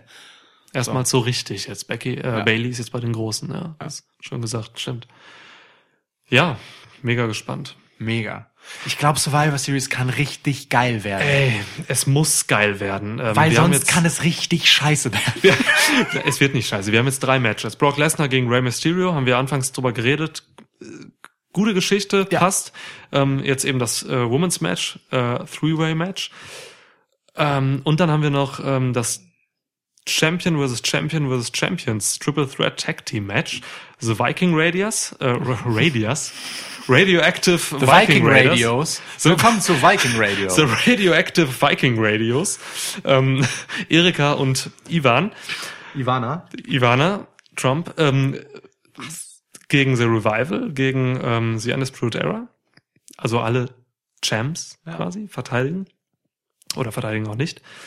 Ähm, und dann kommt jetzt sicherlich noch halt, äh, ja, Adam Cole gegen vielleicht die anderen großen Champs. Nee, es geht ja nicht. Lesnar Nee, ist, Lesnar äh, ist schon Match weg. Mysterio. Adam Cole gegen Seth Rollins ist, Könnte man noch mal äh, machen. ist real mit dem Ausgang, also vielleicht um den äh, NXT-Teil. Vielleicht ist das ja auch ein Survivor Series-Ding und man hat es deswegen jetzt geil. unterbrochen. Ne? Also das ist so Ja. die Entschuldigung, die ich annehme für den Ausgang jetzt bei Raw. Stimmt. Wenn man das da ansetzt und ähm, die, das ist eine gute Geschichte. Das ist eine gute Geschichte Ja. für Seth Rollins und auch für Survivor Series, wenn man diese Triple H, Seth Rollins Dynamik noch weiterspielt und er sagt so, ey, pass auf, hol dir den Titel, komm, mach, ich sorg dafür, meinetwegen Steel Cage oder was auch immer für eine Nummer, ne, dass die Undisputed Era Jungs da nicht eingreifen können und wenn du es schaffst, so, dann komm doch einfach zu NXT und NXT und zeig, dass du dominieren kannst, wenn du wieder in ein neues Umfeld kommst. Gott, das, das das, gut. das kann großartig sein. Gott, wäre das gut. Das kann großartig sein. Ähm, Oh, und Adam Cole macht das übrigens gerade alles mit einer gebrochenen Hand, ne? Oder gebrochenes Handgelenk. Also Adam Cole ist verletzt. Er hat gerade ein ultra äh, Pensum abzuliefern und macht das alles mit einer scheiß gebrochenen Hand. Harter Hund. Harter Hund. Harter Hund. Der ist wirklich scheiße tough. Okay. Ja, Ja, äh, dann kommt sicherlich noch irgendwie so ein ähm, so ein typisches Survivor Series Match halt, die ich immer nicht so gern mag. Und das dann jetzt auch noch als Three-Way vermutlich. Ja. Ähm, wird aber gerade dadurch wiederum interessant, ehrlich gesagt, weil es mal einen frischen Wind in diese sehr angestaubte und beliebige Matchform gibt, die immer sehr beliebig Ja. zusammengewürfelt ist, weil es hier tatsächlich eben, ähm, naja, einen Vergleich gibt, der Gewicht hat, ne? Weil du mit NXT die Brand hast, die, je nachdem, wen man fragt, noch immer als Entwicklungsliga äh, Liga verschrien ist. Hallo AEW, ich winke euch zu. ähm, so, die, die haben tatsächlich was zu beweisen in der Konstellation und Ja. Raw und SmackDown haben tatsächlich dann ihr Revier zumindest denen gegenüber zu verteidigen. Also da ist dann ein bisschen Feuer drin. Ich bin schon gespannt, was man dann noch an Geschichten da ansetzt. Aber allein das, also was jetzt steht, zwischen den Damen mit den drei Tag-Teams ähm, und äh, perspektivisch eben Seth Rollins, Adam Cole, nehmen wir mal und halt äh, Brock Lesnar, Rey Mysterio, das ist schon alles, das ist schon alles hochkarätiger Shit, ne? Also Ja. auch bei, das dürfen wir auch nicht vergessen, bei Brock Lesnar ähm, sind wir halt bei einer Storyline, die davon aufgebaut wurde, dass er seinen eine Dekade langen Erzfeind Kane Velasquez ähm, ja, besiegen durfte. So, Ja. da, das ist ein Vehikel für diese Rey Mysterio Storyline. Das ist schon, die kriegt dadurch nochmal extra Gewicht. Plus hier ist ein Typ, der eigentlich schon seine Karriere an den Nagel hängen wollte und hier wahrscheinlich seinen letzten Run gerade äh, am Laufen hat. Das ist einfach schon richtig, richtig hochkarätiger Shit. Ja. Geil. Also Kompliment WWE. Also wir waren in den letzten Monaten so äh, oft kritisch mit vielen Dingen, zu Recht auch und so. Aber was man jetzt post Crown Jewel macht, ist halt wirklich, wirklich bis jetzt hab gut. nichts mehr zu trinken. Ich Meine- trinke jetzt diese Bei mir ist auch alles leer jetzt. Ja, hier. ich, nee, wir trinken jetzt Apfelschorle. Sowohl Ja, gib mir das ich mal auch, Hier, ja. da. So Schluck Apfelschorle. Ähm, ja. sag ich. Also von daher wirklich äh, muss man das Positive, wenn es denn einem dahin geliefert wird, auch nehmen, annehmen und äh, gutheißen. Und ich freue mich tatsächlich auf die nächsten Shows. Und Ja. das habe ich gerade bei Raw und SmackDown in den letzten Monaten wirklich sehr vermisst, so, ähm, dass ich mich wirklich darauf freuen konnte, weil irgendwas Interessantes passiert. Und das, dieser Aufbau mit NXT und auf Survivor Series blickend macht, macht halt Bock. Seien wir mal ganz ehrlich. Wir müssen noch trinken. Ich habe gerade getrunken. Ach so. während du gelabert hast. Nein, aber seien wir mal ganz ehrlich. Ähm, es ist nicht lange her, schätzungsweise, warte, genau eine Woche, beim letzten Schwitzwochen nämlich, als du noch zu mir sagtest, ey, wollen wir nicht einfach öfter so über AEW und NXT reden? Ich habe da gerade mehr Bock drauf als über Ja, WWE. ja. Können wir da das Pensum vielleicht bisschen runterfahren? Und dann habe ich dich ein bisschen beruhigt und gesagt, wir haben gar nicht so viel WWE-Pensum, weil guck mal, so und so und so, wenn die Ja. Schwitzwoche sich so verteilen, das ist genauso viel wie vorher auch. Und jetzt auf einmal, als hätten sie dich gehört und waren so, nein, Niklas hat keine Lust mehr auf uns. Das können, das, das, das können wir nicht zulassen. Ja, wir müssen unser Produkt wieder spannender machen. Zack, da packen sie einen wieder. Ich hatte keinen Bock mehr auf Main Roster. Ja, und ohne Scheiß, jetzt ist Main Roster wieder da und hat mich gepackt. So. Das ist es. Und eine abschließende Frage habe ich noch. Ja. Es ist heute Schwitzwoch. Ähm, jetzt gerade ähm, schon am etwas fortgeschritteneren Abend. Die Folge geht vermutlich in einer Stunde online. Bis dahin wird NXT noch nicht gelaufen sein. Deswegen kann ich dich fragen: Haben wir heute eine Raw und oder SmackDown Invasion bei NXT? Oder lassen die feinen Herrschaften von den Main Rostern äh, die Fingerchen von dem Entwicklungsbrand da irgendwo in Florida? Interessant, dass du noch diese ähm, Main Roster äh, überhaupt benutzt. Ich würde das gar nicht mehr benutzen. Ich auch nicht, aber es es, ist, ist, ja eigentlich so. nicht mal, ja, ja, ich weiß, Ja. woher du gerade kommst, weil Genau. du das gerade sagst. So. Aber ähm, ich glaube, mit feinen Herrschaften und so, liegst du schon ganz richtig. Ich glaube, es wird nichts passieren bei NXT. Das glaube ich auch. Ja. Und ich finde das gut. Ich finde das tatsächlich gut, weil es der Storyline absolut zuträglich ist, dass NXT hier die Driving Force ist und äh, diejenigen hinter, ähm, äh, also die sich selbst einfach positionieren wollen im Rahmen von Survivor Series. Die und Halbstarken. Sagen, genau. Und Ja. sagen, ey, nee, wisst ihr was? Wir sind hier in unserer coolen, gemütlichen Welt in äh, Full Sail. Wir haben am Tag vor Survivor Series noch einen der härtesten Pay-Per-Views unseres Kalenders, muss man Ja. auch dazu sagen. Ne? NXT Takeover Wargames ist halt brutal. Stimmt, das ist total unfair. Ja. So, und wir ficken die trotzdem Ja. die nächsten Wochen einfach durch ihre scheiß Riesenarenen ähm, und klauen denen ihr Publikum sozusagen. Ja. Ich, äh, also in Klammern ist ja auch der Show ganz zuträglich, die ja immerhin äh, gegen AEW anläuft. So, das ist ja auch noch sozusagen daneben Ja. dran, so eine Nummer, ne? Aber ich glaube, das ist für die Storyline auch genau richtig, wenn man ähm, Raw und SmackDown da die Finger von lassen lässt und ähm, NXT hier wirklich bewusst den aktiven Part überlässt.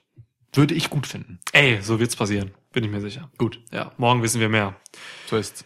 Bis jetzt für Wargames steht auch wirklich nur das Wargames-Match, ne, der Frauen. So. Abwarten gespannt. Und das ist fies, ja, weil auch Shayna Baszler und so sind ja da schon drin. Müssen einen Tag davor halt sich in diesen wirklich harten Matches abrackern. Aber sie machen, sie schreiben Geschichte. Das erste Women's Wargames Match. Mal wieder, ja. Mal wieder Geschichte. Welcome to the Women's Evolution. Schön. Also, Fazit. WWE macht gerade wieder Spaß, dank Survivor Series und NXT. Yes. Ähm, das, da kann man auch mal gut über irgendwie ein paar Probleme hinwegschauen, Ja. so, weil eben diese ganzen Geschichten jetzt in diesem Aufbau einfach zu präsent sind und alles positiv überschatten, äh, überschatten. Ja. Sie tun ja auch gut daran, genau jetzt ihr Produkt gut zu machen, wo sehr viel Aufmerksamkeit drauf ist, weil es A, einen neuen Konkurrenten gibt und B, es sehr viel Backlash eben für Ja. diese Saudi-Arabien-Nummer gibt, ne? So, dann äh, ist es ganz cool, wenn du mit dem, was du eigentlich tust, auch überzeugen kannst. Ähm, Survivor Series muss gerade für kritische Leute mit einem Rest politischem Gewissen wie uns ähm, ja auch ein bisschen Entschädigung dafür sein, dass es so etwas wie Crown Jewel Crown Jewel. ähm, gibt. Punkt. Die Trinkpause war jetzt wirklich wegen. Ein- Einfach unnötiger Satzbau. Ähm, ne? So. Und wo du gerade von ähm, A-Dub redest, äh, unser nächster Podcast findet kommenden Sonntag statt. Korrekt. Das heißt, äh, wir reden über AEW Full Gear, das ist unsere Review. Mittlerweile stehen sechs Matches. Und es ist das erste AEW Pay-Per-View in der Ära der Weekly Show Dynamite. Und meine Güte, bin ich gespannt. Meine Fresse. Das wird gut. Das wird gut.